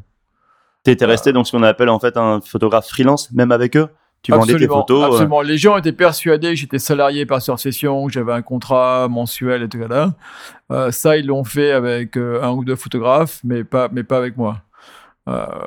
Tant mieux peut-être, parce que vu le nombre de photos que tu plaçais dans certains numéros, c'était bien plus rentable d'être freelance que d'être salarié. Ouais, mais il y a des fois, tu as besoin un peu d'aide. Tu as besoin un peu d'aide parce que c'est pas toujours évident et tu peux arriver. À l'époque, rappelle-toi, il n'y avait pas la météo qu'il fallait, donc tu partais sur un trip et tu revenais, tu pas trop de photos. Donc, si tu pas trop de photos, tu avais engagé un certain nombre de frais et donc tu perdais de l'argent. Donc c'était c'était pas évident, la formule n'était pas facile pas facile à trouver. C'est pour ça que j'ai pas j'ai pas fait un forcing pour chercher une formule dans ce genre-là. J'étais beaucoup mieux à avoir ma propre liberté. Euh, c'est pour ça par exemple que j'ai pu travailler avec Laird Hamilton, avec Oxbow. Euh, bon, j'ai vendu des pubs au début avec Quicksilver, Rip Curl, toutes les marques, mais je travaillais beaucoup plus avec la planche à voile. La planche à voile me, me rapportait beaucoup plus que le surf. Ça n'avait rien à voir. C'est c'est incomparable. Je vivais de, je vivais de, de, de, la planche à voile. même quand Surf Session était là, le, Surf Session, c'était anecdotique par rapport à, à, Win Magazine et, et, et, les marques de, planche à voile. Ouais, ça, voilà, ça, faisait, ça, faisait, ça faisait un ensemble. Mais, même d'ailleurs, à l'époque, à l'époque, tu parlais de, de Quicksilver. Euh, il communiquait presque autant sur la planche à voile que sur le monoski et ces autres sports qui étaient beaucoup plus populaire à ce moment-là. Mais ils avaient compris. Ils avaient compris. De toute façon, le surf s'est développé grâce à la planche à voile. Faut pas oublier ça. Hein. Beaucoup de gens, parce que les, les, windsurfers, n'étant pas idiots, que ça soit allemand, hollandais, tout ce que tu veux, les Yogan Oncha et des compagnies, ils allaient à Hawaï, ils voyaient les mecs surfer, ils étaient avec leur épouse et, ils naviguaient, naviguaient. Leur épouse voulait faire un peu de bodyboard ou un peu de longboard. Les mecs, très souvent, il n'y avait pas de, il y avait pas de vent, donc ils faisaient, ils faisaient du longboard. Et puis après, ça a évolué maintenant par le, par le stand-up paddle et ainsi de suite. Mais beaucoup, voilà, c'était, complémentaire. Donc on rejoint l'idée de Nat Young, c'est sport de glisse qui allait ensemble. Et c'était un style de vie qui allait très bien tout, tout, tout, ce genre de, de personnes, quoi. Et l'air d'Hamilton lui-même, il faisait déjà de la planche à voile. Euh. Alors l'air d'Hamilton a grandi en se faisant rouler dans les vagues. Lui, c'était, c'était un, athlète extraordinaire. Et lui, son idée, c'était je veux rider la plus grosse vague jamais ridée ou les plus grosses vagues, jamais je n'aurai de limite. Et ça, c'est extraordinaire de travailler avec ce mec-là parce qu'il n'y a jamais de limite. T'arrives n'importe où, n'importe quoi, il n'y a pas de limite. C'est let's go, let's do it. Et Laird, il, il a vu donc son père et tous les autres surfeurs se confronter à la limite que m'avait expliqué George Downing, parce que moi, comme je, dis, je suis assez curieux. Donc, dès 81, j'étais allé voir Monsieur George Downing, George Downing qui, a créé le Eddie au Contest. Et, lui, il m'a reçu, mais c'est très émouvant. Il m'a reçu très très bien. C'est la seule mec qui m'a invité à aller déjeuner avec lui euh, et discuter de surf. Moi, en 81, j'étais quoi?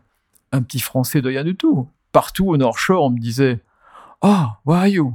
Where are you from? Parce qu'il me voyait derrière un objectif. Il on ne connaît pas cette tronche-là. C'est qui Where are you from? France. Oh, how, how, is, your, how is your American uh, Frank doing? Tu vois, il. Tu vois, l'obsession que tout est américain. Et George Downing m'a reçu et, il a pris la patience de m'expliquer, parce que moi, on surfait des jolies vagues ici en France assez grosses, et donc j'étais là passionné par l'histoire, pour voir les grosses vagues, comment ces mecs pouvaient défier les grosses vagues et quelles étaient les limites. Et il m'a expliqué, il m'a dit, lui avait surfé en, déjà des vagues gigantesques. À Maca, ils avaient défié les plus grosses vagues, lui et quelques-uns. Et ils se sont aperçus que plus la vague est grosse, plus sa vitesse augmente. Donc, une grosse vague arrive très vite. Donc, quel est le point important dans la vague? C'est pouvoir la prendre. C'est le départ, c'est le take-off. Et cette vague gigantesque, tu rames, ces mecs, c'était des sacrés athlètes. Ils faisaient des compétitions de course de rame de 40, 50, 100 bornes, une journée, et ainsi de suite. Donc, c'était des athlètes hallucinants. Et ils n'arrivaient pas à prendre de vagues quand c'était gigantesque. Et pourtant, il était shaper en même temps, donc il avait, il savait quel volume il fallait faire. C'est pour ça que les planches, ça avait grandi. Les planches faisaient 12 pieds. Ils avaient essayé en balsa, ils avaient mis du poids, pas de poids, euh, changer les rails, ceci, cela. Et George me disait, Sylvain, la vague, elle arrive. À Maca, ça va plus vite. Ça va plus vite que Wamiabi. Il me dit, Wamiabi, c'est à peu près faisable. Parce qu'elle arrive, poup, elle tape sur la caillasse. Tu faut avoir les, les gaufres de rester là, de pas avoir peur, de ramer au moment où tu as le, boil, et tu descends, et Inch'Allah. Tandis qu'il me dit, Maca, la vague, elle arrive du point, et elle arrive à toute vitesse, elle. Elle me dit, elle me dit, elle va très très vite, c'est une vraie vague, c'est pas juste un, un morceau de vague qui casse. Et il me dit, à Maca, il s'est retrouvé dans des vagues gigantesques, il ramait, ramait, ramait, et il me dit, deuxième problème dans les vagues gigantesques, c'est que même s'il n'y a pas de vent, tu as un vent qui se crée par le déplacement de la vague, tu as un vent. Donc, tu, tu, tu penses que tu es sur la vague, tu veux te lever, tu peux pas, parce que ce vent te repousse la planche. Donc, il, il me disait toujours, il y a une limite. Il y a une limite à la taille des vagues que tu peux surfer. Donc c'est ce que beaucoup de gens ne veulent pas entendre actuellement, ou ont beaucoup de mal à entendre. Donc c'est cette évolution du taux et pas taux, toute cette discussion euh, à non plus finir. Et donc, Laird a grandi avec tous ces mecs-là, il a entendu toutes les histoires, c'était au North Shore. À Kawa, ils ont Hanalei Ibe, qui est une vague qui est super rapide, qui arrive, qui peut faire 12 à 15 pieds. Et les mecs à 15 pieds, ils n'arrivent pas. Bah, 15 pieds, après, encore, il y a, y a, la manière de mesurer la vague. À Hawaï, tu apprends que ce que tu vois devant toi à 2,50 m, il ne mesure pas à 2,50 m. Bon, c'est un autre problème. Mais enfin, disons que les jours, c'est les plus gros, t'arrivais pas à ramer à prendre la vague. Et l'air, ça le triturait. Et il voyait avec Dick Brewer, le shaper archi connu, il voyait là-bas au large, à 2 km, des vagues qui cassaient dans le vent. Il y a du trailwind. Donc ils sont mis à la planche à voile. Et ils sont allés les vagues, ils sont allés rider les vagues gigantesques là-bas. Donc la planche à voile, c'était un moyen pour lui de pouvoir aller surfer des grosses vagues qu'il pouvait pas surfer en, Tout à fait. en planche normale. Absolument. Que son idée de base, comme l'idée de Wayne Lynch, Wayne Lynch m'avait dit en, également, parce que j'étais en Australie en 80, et j'ai rencontré Wayne Lynch, et Wayne Lynch m'a dit, les vagues gigantesques, je sais ce que je vais faire. Je, lui aussi s'était mis à la planche à voile, Wayne Lynch. Il dit, le jour où la vague est gigantesque, j'y vais, et je jette le mât le truc. Et après, ils se sont dit, ils se sont dit, et je ride la vague. Ouais, mais après, tu fais quoi? Comment tu récupères ton mât Comment tu récupères ton mât et ton wishbone et ta voile? Donc euh, voilà. Bah, Romain, quand il pense, c'est ce que fait un Fred Compagnon euh, quand il part. Euh... Oui, c'était son, évolution. Donc l'air avait cette idée-là. Les vagues, grosses vagues peuvent être surfées, mais comment je peux y arriver? Et puis il y a des mecs, il y a, y a le grand-père Fletcher. Euh, euh, du côté maternel, il s'appelle Hoffman, et quelques autres euh, fous furieux de, qui raidaient des, des, grandes vagues, eux, ils se sont dit, derrière un Boston Whaler, si on se met derrière un Boston Whaler, on se fait tracter comme en ski nautique. C'est quoi un Boston Whaler? Boston Whaler, c'est un bateau plat. C'est une comme un Zodiac? plate, Comme un Zodiac, mais à coque rigide. Ok. C'est américain, Boston Whaler. Donc, tu en trouves beaucoup en France, hein, ça, ça, a été vendu de manière internationale. Tu mets un bon bourrin dessus, tu mets, hop, et tu te fais tracter dans les vagues. Ils ont vaguement essayé à Sunset, et puis après, ils sont allés à Cana Point, mais bon, ça n'a pas, ça a pas marché. Et Laird, dans les années... Euh... à la même époque, d'ailleurs, on a vu euh, Herbie Fletcher avec euh, son jet ski à bras, euh, à pipe et tout Absolument. ça. Absolument. Petite parenthèse, on a publié la photo il y a quelques quelques mois déjà ouais, sur le compte Instagram ouais, je l'ai d'Impact Zone, elle est dingue. Je, je l'ai shooté. C'est vrai? Oui, je l'ai shooté. Lorsqu'il a, parce que lui, parce que euh, donc en 80 se construisait ce qui est devenu la maison Volcom, c'était la maison de Jerry Lopez. Lopez ouais. Il y avait Lopez, enfin ils étaient trois ou quatre à être associés dans des histoires où, où on ne sait pas trop d'où vient l'argent, mais enfin bon ça c'est autre chose. Et, et, et, et Herbie avait vu les mecs avec des jets à bras en Californie, avait acheté un jet à bras, l'avait emmené à Hawaï, il les mettait dans la maison et il demandait à tout le monde de venir l'aider. Donc c'était super lourd ces cochonneries-là. Ah, pour Donc, le mettre, pour le descendre sur la Ouais, plage et le remonter descendre, hop, et là, hop, il réussissait à sortir. Il y avait un autre mec qui s'appelait Randy Lane et qui lui était vraiment bon, c'était des compétitions. Et Randy, lui, il laissait pas, il essayait pas pipeline, il laissait plutôt euh, euh, la fin de Off the Wall. Et lorsque les conditions étaient bonnes par rapport à la marée, il allait là-bas. Et j'avais fait des belles photos de, de, de ski de ski à bras. Et donc, lui, euh, Herbie, puisque son beau-père avait parlé de Boston Whaler, se disait, on doit pouvoir tracter quelqu'un.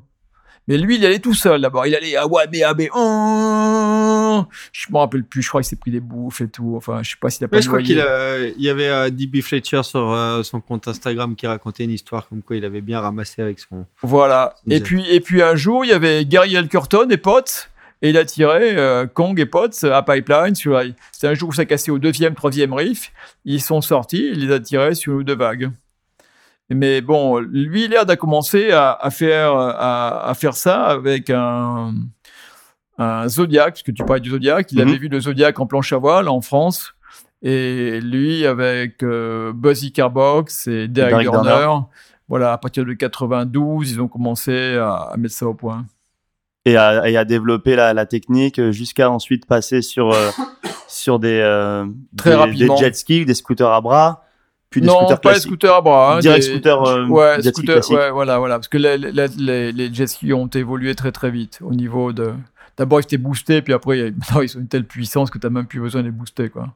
Et très rapidement, toi, tu t'es calé avec le crew et tu t'es retrouvé dans des hélicos à essayer Ben, moi- de, de, ben, de suivre leur premier Moi, ce qui s'est passé, c'est qu'en 92, enfin, je connaissais Laird depuis qu'il avait 16 ans. Je l'avais rencontré, il avait 16 ans.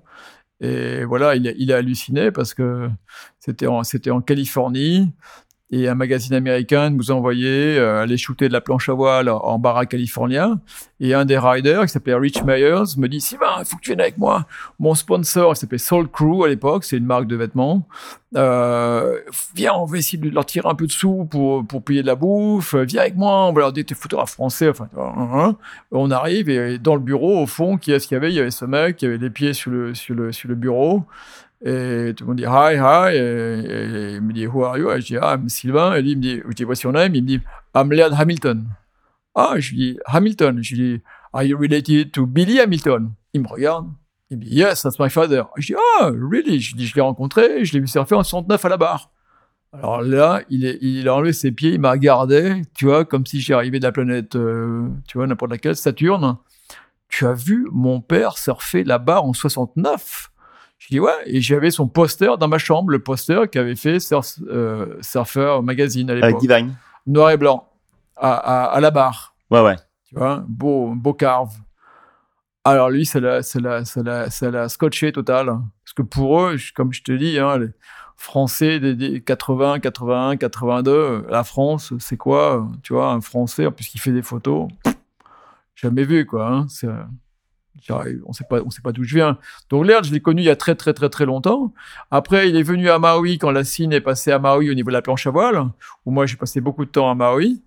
Et euh, il allait manger chez Michel Laronde à La Vie en Rose. Je le voyais là-bas euh, tous les jours, parce qu'on passait, c'était notre, euh, notre QG, quoi. Et un jour, il me dit, Sylvain, écoute, j'en ai marre, je suis chez Nike. Et Nike, ils prennent pas bien soin de moi, ils s'en foutent de ce que je leur dis, tu vois, regarde leurs shorts, c'est pourri, c'est hyper tight, c'est bon pour jouer au beach volley, ou c'est pour voler, mais c'est pas pour surfer. Et je leur demande de faire ça, ça, ça. Les combinaisons, c'est pareil, regarde les combinaisons. J'en ai ras-le-bol, est-ce que tu peux me trouver un sponsor? Moi, j'étais là, trouver un sponsor à l'Erne. Je lui dis, qu'est-ce que tu veux dire? Je lui dis, tu veux que je t'aide chez Quick? Parce que je, je je travaillais déjà, je travaillais chez Quick, je travaillais pour Rip Curl, ainsi de suite. Il dit, non, non, pas, pas, pas une de ces marques là, ils ont aucun respect pour les surfeurs. Non, non, non, t'as pas autre chose? Je lui dis, écoute, je viens juste de commencer à travailler avec Oxbow. Je lui dis, tu as vu leurs pulls, leurs vêtements en Europe? Parce que C'est une marque française? Et je lui dis, c'est une marque française. Il me dit, ouais, ça, ça me plaît. Je lui dis, écoute, dis, ils vendent pas aux US, je sais pas s'ils auront assez de budget pour bosser avec toi. Je dis, moi, je je je veux pas, je veux pas rentrer à l'histoire de deal. Donc, euh, je peux te connecter avec euh, Fabrice Valéry, le boss. Le soir même, j'appelle Fabrice. Je lui dis, Fabrice, il y a un super deal à faire. Laird cherche un sponsor. Je dis, ça peut être de folie. Ouais, ouais, ouais, ouais, connecte. Je les connecte, ils font le deal, le contrat se signe. Et Fabrice, il me dit, qu'est-ce qu'on fait maintenant? Lui dis, bah maintenant, bah écoute, euh, si tu veux, je fais les photos avec Laird, mais sache qu'il a un projet. Son projet, c'est aller surfer les très très grosses vagues. Et qui dit très grosses vagues dit aller très très loin. Et moi, j'ai pas intention de nager aussi loin que ça, parce qu'autrement, je m'appellerais Super Laird Hamilton. Donc, il faut trouver un budget hélicoptère. Ah ouais? T'inquiète tu vas être raisonnable Je dis, bah, bien sûr, je ne vais pas aller me promener, j'ai pas envie d'aller me promener en hélicoptère pour rien, c'est faire des photos. Donc ils m'ont débloqué un budget, euh, un budget euh, hélicoptère, ce qui fait que j'ai suivi tout le début de l'ERD, c'est-à-dire que l'ERD, bah, avec le Zodiac, euh, apprenant à conduire le Zodiac, apprenant à prendre les vagues, et puis au Nord Shore, en train de chercher les vagues. Tu me racontais qu'il y a des fois où euh, tu partais à 3-4 heures du matin pour aller direction, euh, enfin quand tu étais sur le North Shore, pour aller direction l'aéroport de d'Honolulu, où tu attendais l'hélico ou l'avion pour aller sur une autre île où tu attendais encore un hélico, enfin des histoires pas Ah, je, croyables. dormais, je dormais très très peu parce que comme, comme tu sais, il n'y a toujours pas de, de, de, de weather forecast. Alors, alors, le weather forecast, le seul qu'on pouvait avoir, mais c'est très tardif, ça s'appelle les bouées. Les T'as des, NOAA. bouées, t'as des boulets au large, des boulets, des bouées au large d'Hawaï, et tu sais, euh, qui, qui émettent tous les 2-3 heures et qui te donnent le niveau d'eau qui a bougé sur la bouée et le vent qui est sur la bouée. Donc, si tu veux, à force, je notais, je, je prenais des notes, donc je commençais à comprendre comment ça marchait par rapport à la houle, ainsi de suite. Donc, j'avais une estimation sur comment allait arriver la houle et la taille qu'elle allait avoir. Le problème, c'était qu'est-ce que je dis au pilote? Le coup de bol, c'était un pilote suisse, génial. Et euh, je, je l'appelais des fois, parce que je savais qu'il sortait, il allait faire il était célibataire, donc il sortait, il sortait à Waikiki, je, je, je, allez, courir après les petites un peu, il a bien raison. Et donc, je l'appelais des fois à 11h du soir, je disais, hey, demain matin, ça y est, les bouées ont commencé à bouger, il faut qu'on soit à Maui pour, euh, pour 6 heures du mat. Donc, euh, bah, lui, il allait vite se coucher, dans mes 3 heures. Et puis, soit il venait me chercher au North Shore, il venait Honolulu North Shore. En pleine nuit, se posait dans un champ euh, comme ça. Ma copine de l'époque me posait, je courais dans le poup, on faisait opération commando comme ça. Et puis on retraversait euh, tout Hawaï, on partait direction Maui en pleine nuit. Alors, des fois, il y a des orages, on était là. Un tout petit hélicoptère, hein, un Robinson euh, à deux places, Robinson 22, ça s'appelle. T'es là, tu serres les fesses. Là. Moi, j'ai jamais été malade en hélicoptère, donc j'ai pas de problème. J'ai vu, j'ai vu beaucoup de gens vomir dans les hélicoptères. Moi, j'ai pas de problème. On peut être presque comme ça, enfin, de, de traviole, de tout, prendre le vent, se faire glisser. J'ai pas de problème. Et on allait là-bas. Combien de temps il fallait pour rejoindre euh, Maui depuis le North Shore? Euh, Suivant les vents, autour d'une heure, 40 minutes à une heure. Et après, on refuelait là-bas et on allait se poser au-dessus de Jaws. On se planquait dans les en hélicoptère. On se mettait une réserve d'essence qu'on avait pris là. Et puis, euh, quand le jour commençait à se lever, je savais qu'ils allaient arriver. J'avais appelé l'air, j'ai dit, on va venir. Et d'un coup, je voyais les jet skis arriver de, de Maliko Gulch, c'est-à-dire l'endroit d'où ils partaient. Et je les voyais arriver. Allez, on, allez, en avant, fais chauffer les moteurs. Poum, poum, poum. Foot Et on arrivait, on descendait sur un fond, ça. Yeah, let's go. Boom, it's on. Chaud, hein et combien de temps ça pouvait durer un, un vol euh, avant d'aller retourner sur Terre, refaire le plein? J'arrive pas à me rendre compte. Euh, avec cet hélicoptère-là, 2h30, 3h, je crois. Ah, quand même. Oui, quand même, ouais. C'est les petits Robinson, ouais, ouais, ouais. ouais. Okay. Après, l'histoire, le ratio, c'est qu'il fallait pas trop mettre de, de fuel pour pas être trop lourd, parce que comme c'est tout petit, euh, départ, moi c'était bien parce que j'étais pas trop lourd, et lui non plus. Donc les deux, on était deux poids légers. Euh, appareil de photo, je prenais le strict minimum pour pas que l'hélicoptère ait trop de poids, pour qu'on puisse. Euh... Qu'il reste maniable. Ouais, et qu'on reste euh, en l'air assez, assez longtemps. Ouais. Et donc c'était là le début de la grande aventure du surf tracté à Jaws avec ouais. euh, avec. euh, Ouais. Mais, avant, on l'a fait au North Shore. Hein. On, a- on avait nos aventures au North Shore. Hein. On a eu des sacrées aventures. Hein. T'as eu donc le privilège d'être le premier photographe à shooter Jaws.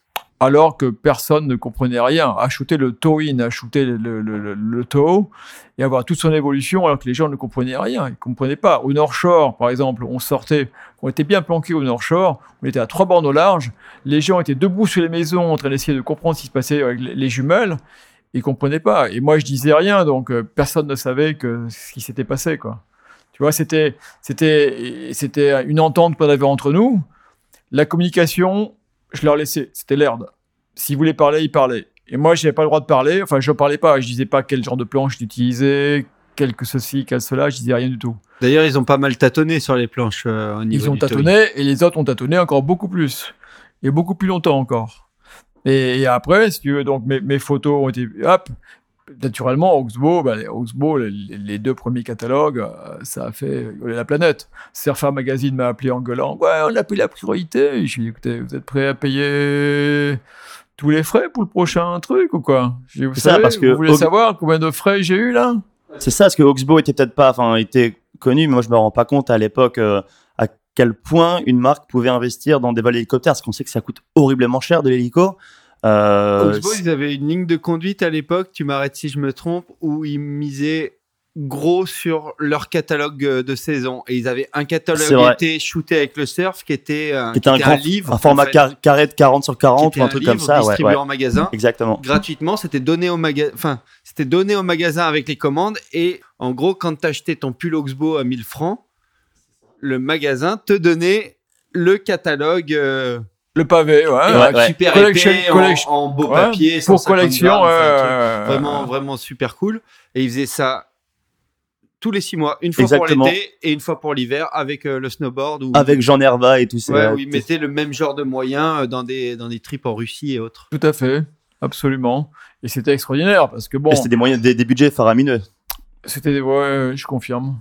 Des gros budgets. Bah oui, mais bien que l'hélicoptère, l'hélicoptère qui est, qu'on utilisait, que j'avais trouvé, c'était le Robinson, donc c'était 200 dollars de l'heure, alors alors qu'un autre hélicoptère, c'est 600, 800, 900 dollars de l'heure.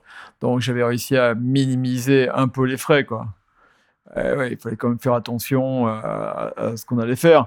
Mais les photos qu'on a eues, je veux dire, on a, on a amené une primeur mondiale. Oxbow a eu des trucs mondiaux, les couleurs, après l'erd, tout le monde ne parlait que de ça. Surfer Magazine m'a appelé. Euh, Surf Session aussi, j'ai bu s'est énervé parce qu'il n'y avait pas les photos. J'ai dit, mais, mais payez, vous avez Ouais. pas les, personne n'a les moyens. Et donc après le catalogue Oxbow, après la presse surf, il y a un autre film, un film événement qui a permis vraiment de présenter au grand public euh, ce nouveau sport. Ce film, c'est bien évidemment Endless Summer 2, sorti en 94, film de Bruce Brown, avec la part finale justement consacrée à Laird Hamilton, Buzzy Carbox et Derek Dorner à Jaws. Une vraie révélation pour beaucoup. On va écouter le morceau qui illustrait cette part-là. Le morceau, c'est Escape de Gary Wade. Et on revient très longuement là-dessus tout de suite après.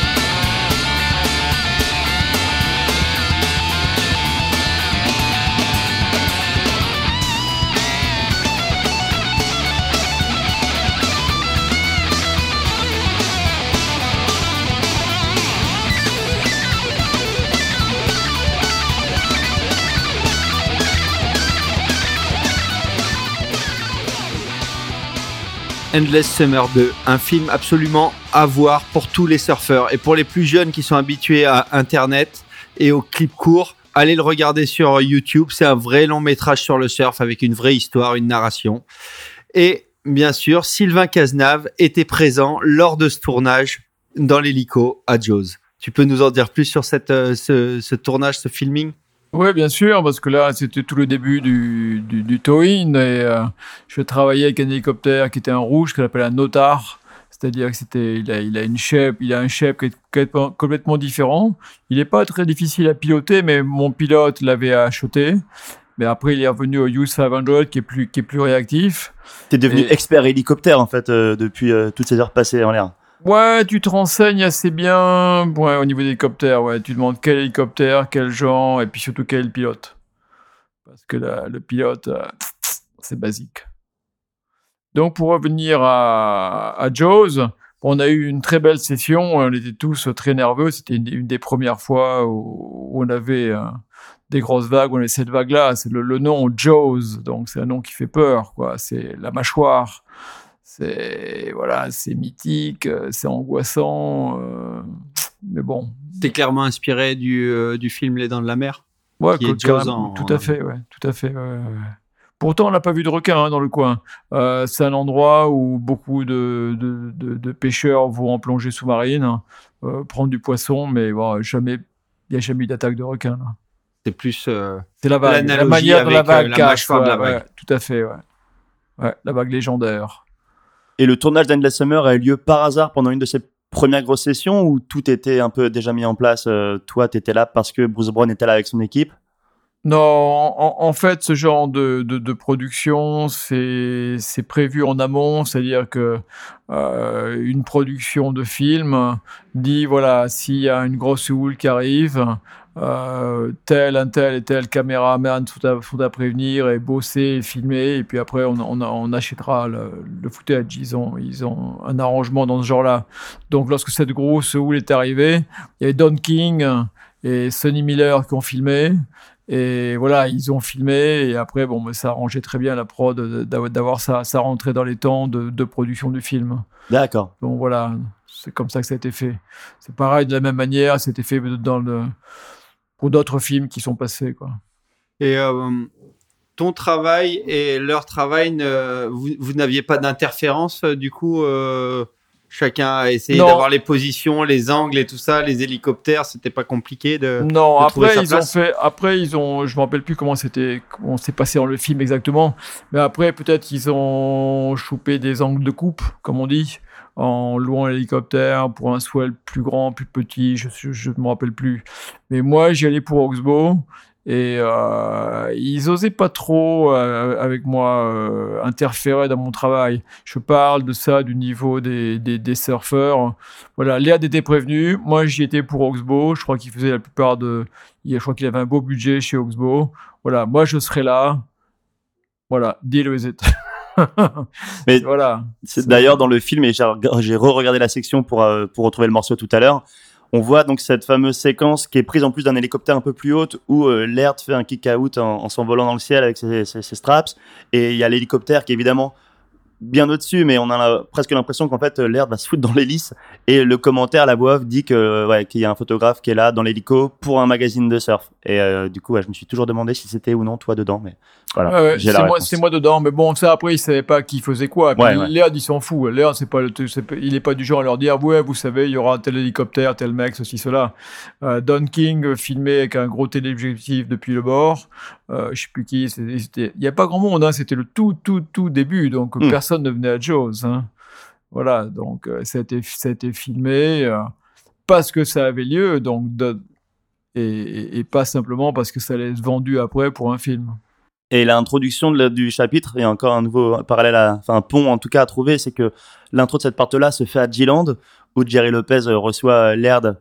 Et euh, voilà, un petit clin d'œil aussi à Jerry Lopez et l'histoire que lui, il a, il a avec le spot. Quoi. Ah, ça c'est clair, ouais. Archi clair.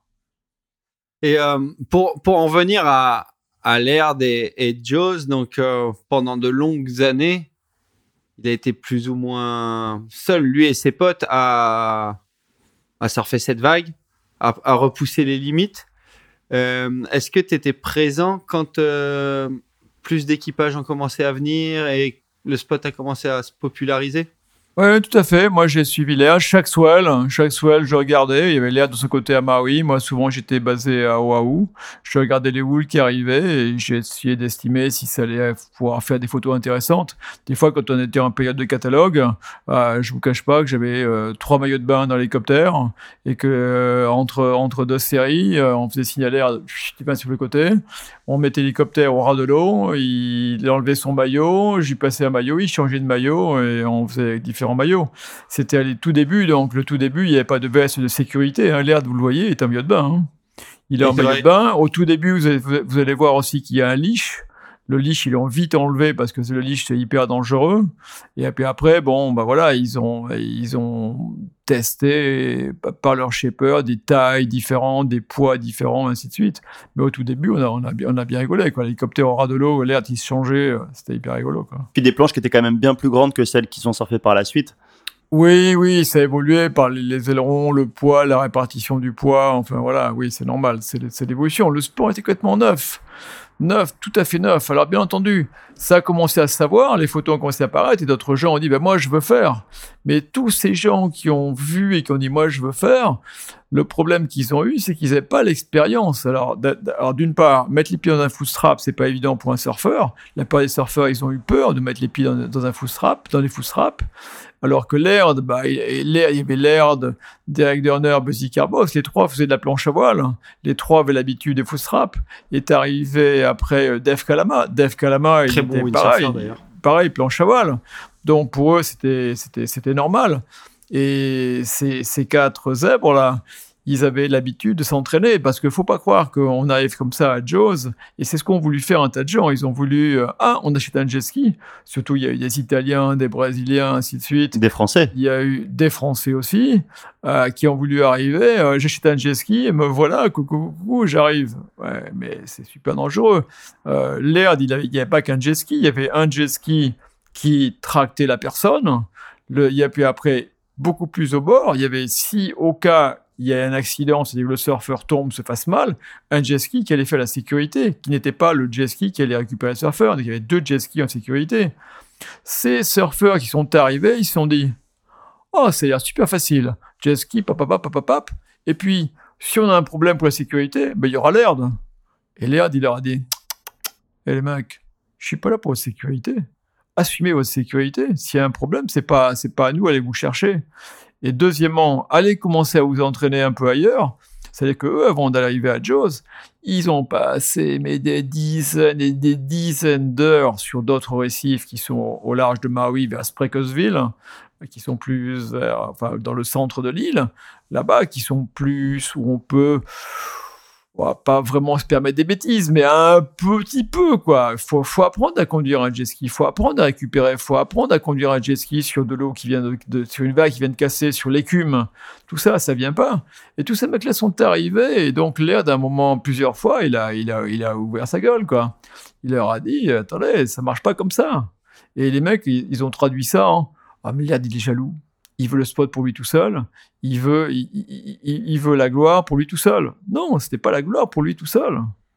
C'était, on veut la sécurité parce que deuxième problème qu'il allait y avoir, et il a failli avoir des accidents, il y a eu des incidents qui sont pas devenus des accidents, et la, FAA et la, et la, l'autre association, enfin association gouvernementale qui gère l'accès aux plages et l'utilisation des vagues, était prêt à intervenir et à, interdire toute action euh, à Jaws. Euh, suite d'ailleurs, suite à ça, suite au fait qu'il y a eu énormément de monde quelques années plus tard, cet euh, organisme a fermé, fermé les ports, l'autorisation de sortir depuis les ports publics. Donc c'est là où on a commencé, enfin pas moi, moi je faisais partie du groupe, donc ils ont, ils ont Laird et, Dave Kalama ont organisé une base depuis chez son père, à, un endroit privé. Et nous, on partait de là, parce que bon, après, moi, j'ai shooté également depuis un bateau, ainsi de suite. On partait de là, euh, sur une plage, océan gigantesque à 3 km, et ben, let's go, les mecs 6 heures de mat dans la nuit, let's go Avec Laird qui te regarde, qui fait vous, et ça y est, c'est parti. La journée commence. Donc voilà. C'était pas, c'était pas évident. Si quelqu'un faisait une connerie, euh, aussitôt l'État lé- lé- légiférait. Il voulait surtout pas, l'Air voulait surtout pas avoir à légiférer. Et c'est pour ça que maintenant il est parti se cacher à Kauai, parce qu'à Kauai, à Kauai, il a quatre bornes au large, trois bornes de 4 mètres large pour aller le chercher, mais personne ne le voit, personne ne sait ce qu'il fait. Il est royal. Il fait ce qu'il veut, il fait ce qu'il fait comme il veut. Ils sont trois jet skis avec deux, deux copains et d'autres trucs. Si c'est gigantesque, il organise un peu mieux la sécurité.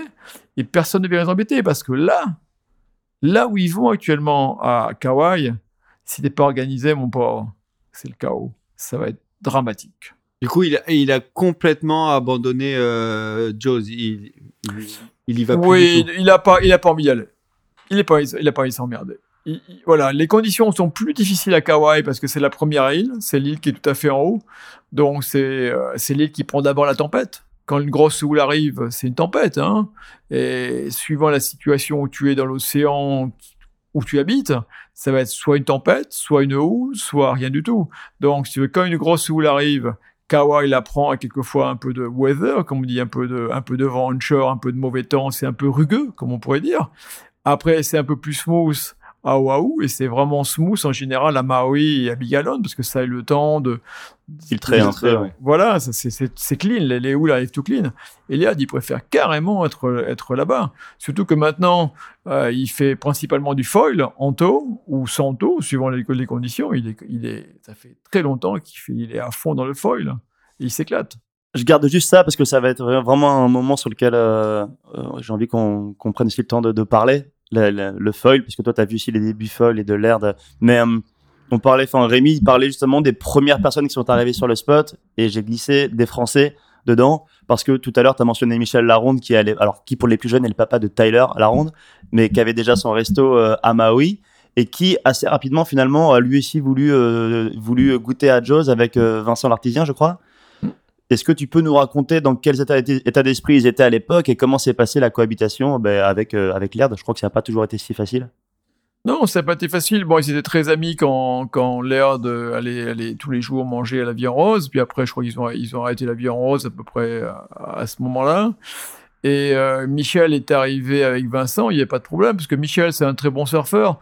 Vincent, c'est pas un surfeur. Vincent vient du windsurf, il vient de la côte méditerranée, de, euh, de la Croix-Valmer, là-bas. Et donc, euh, bon, mais après, il, il il s'est mis, mis au surf au fil, au fil des années. Michel, c'est un très bon apnéiste, disons, dans le sens qu'il va à l'agachon avec euh, Vincent, tous les deux, au fond pour euh, shooter des poissons, donc il, il sait très bien maîtrise, se maîtriser dans l'océan. Mais une des toutes premières fois, euh, ils ont fait une grosse bêtise et euh, voilà, Michel aurait pu y passer, quoi. Hein. Donc, euh, Laird, bah, comme un papa, hein, comme un papa qui a un gamin qui a fait une connerie, bah, il est allé, euh, il est allé lui dire, recommence pas tes conneries. Fais attention. Et Michel a été vexé au début, il était vraiment, vraiment vexé. Avec Vincent, ils ont dit à tout le monde, ouais, Léad, il veut l'endroit pour lui-même, nanani, nanana. Bon, maintenant, ça y est, ils se sont expliqués, ils se sont calmés et tout, va bien. Mais au, tout début, euh, Michel euh, a très mal supporté l'idée que quelqu'un lui, dise de pas retourner là-bas, d'a- d'aller s'entraîner avant de, revenir. Ils se sont dit quoi, mais c'est pas, pas à toi le spot, euh, c'est pas, et, voilà, hein, donc, voilà l'histoire. Et d'ailleurs, tu parlais des incidents et aussi des euh, du perfectionnement de la technique. Euh, J'imagine que bon, l'air est un peu un surhomme, mais quand même, il, il reste, il reste un homme. J'imagine qu'il y a eu quelques fois où, où ils se sont mis dans des situations pas tristes également, euh, où ils ont Oui, toujours géré oui, le mais, truc. Oui, euh, à mais la bon, il, perfection. a, il, est, il est impressionnant, il est assez monstrueux. En fait, euh, Def Kalama et lui, ce qu'ils ont fait, c'est que, bon, Joe, c'était nouveau. Ben, ils sont pas dégonflés. Un jour, il y avait quand même euh, une belle taille de houle à Joe's, comme ce que tu as vu dans euh, ce qu'on ce qu'on voit dans le film, dans euh, Endless Summer. Endless Summer numéro 2. Euh, le jet ski les a posés à l'impact zone, comme ça, à poil avec une paire de palmes. Et ils ont attendu la série, Dave et lui, et ils se sont pris la série dans la gueule pour, juste pour voir ce que ça donnait. Histoire de tester. Ils sont testés. Ok. C'est les seuls que j'ai jamais vu faire ça. Bah ouais, Euh, c'est engagé. l'i- l'idée est engagée, ouais, l'idée est, Voilà. est particulière, mais Voilà, pourquoi pas voilà, voilà. Et fin de la première partie de cette émission réalisée avec Sylvain Cazenave. On vous laisse volontairement sur votre faim avec cette anecdote incroyable racontée à Jaws. Un cliffhanger, comme on dit. La suite dans une deuxième partie qui sera en ligne d'ici 10 jours environ. D'ici là, on vous invite à aller sur notre compte Instagram impactzone.podcast pour y retrouver des archives liées à l'émission avec Sylvain, mais pas seulement d'ailleurs. Et quitte à être sur Instagram, profitez-en pour aller faire un tour sur le propre compte de Sylvain, Galerie Sylvain Cazenave, sur lequel il s'amuse depuis quelques jours à revenir sur certains grands moments de sa carrière, notamment les débuts. C'est tourné depuis chez lui avec le matériel, les photos, les archives à disposition, et oui, confinement oblige. Le moyen parfait de faire le lien avec ce qu'on a raconté dans cette première partie d'émission, et aussi de patienter jusqu'à la suite et la fin, d'ici une dizaine de jours comme on l'a dit. Voilà, d'ici là, portez-vous bien, et n'oubliez pas, restez chez vous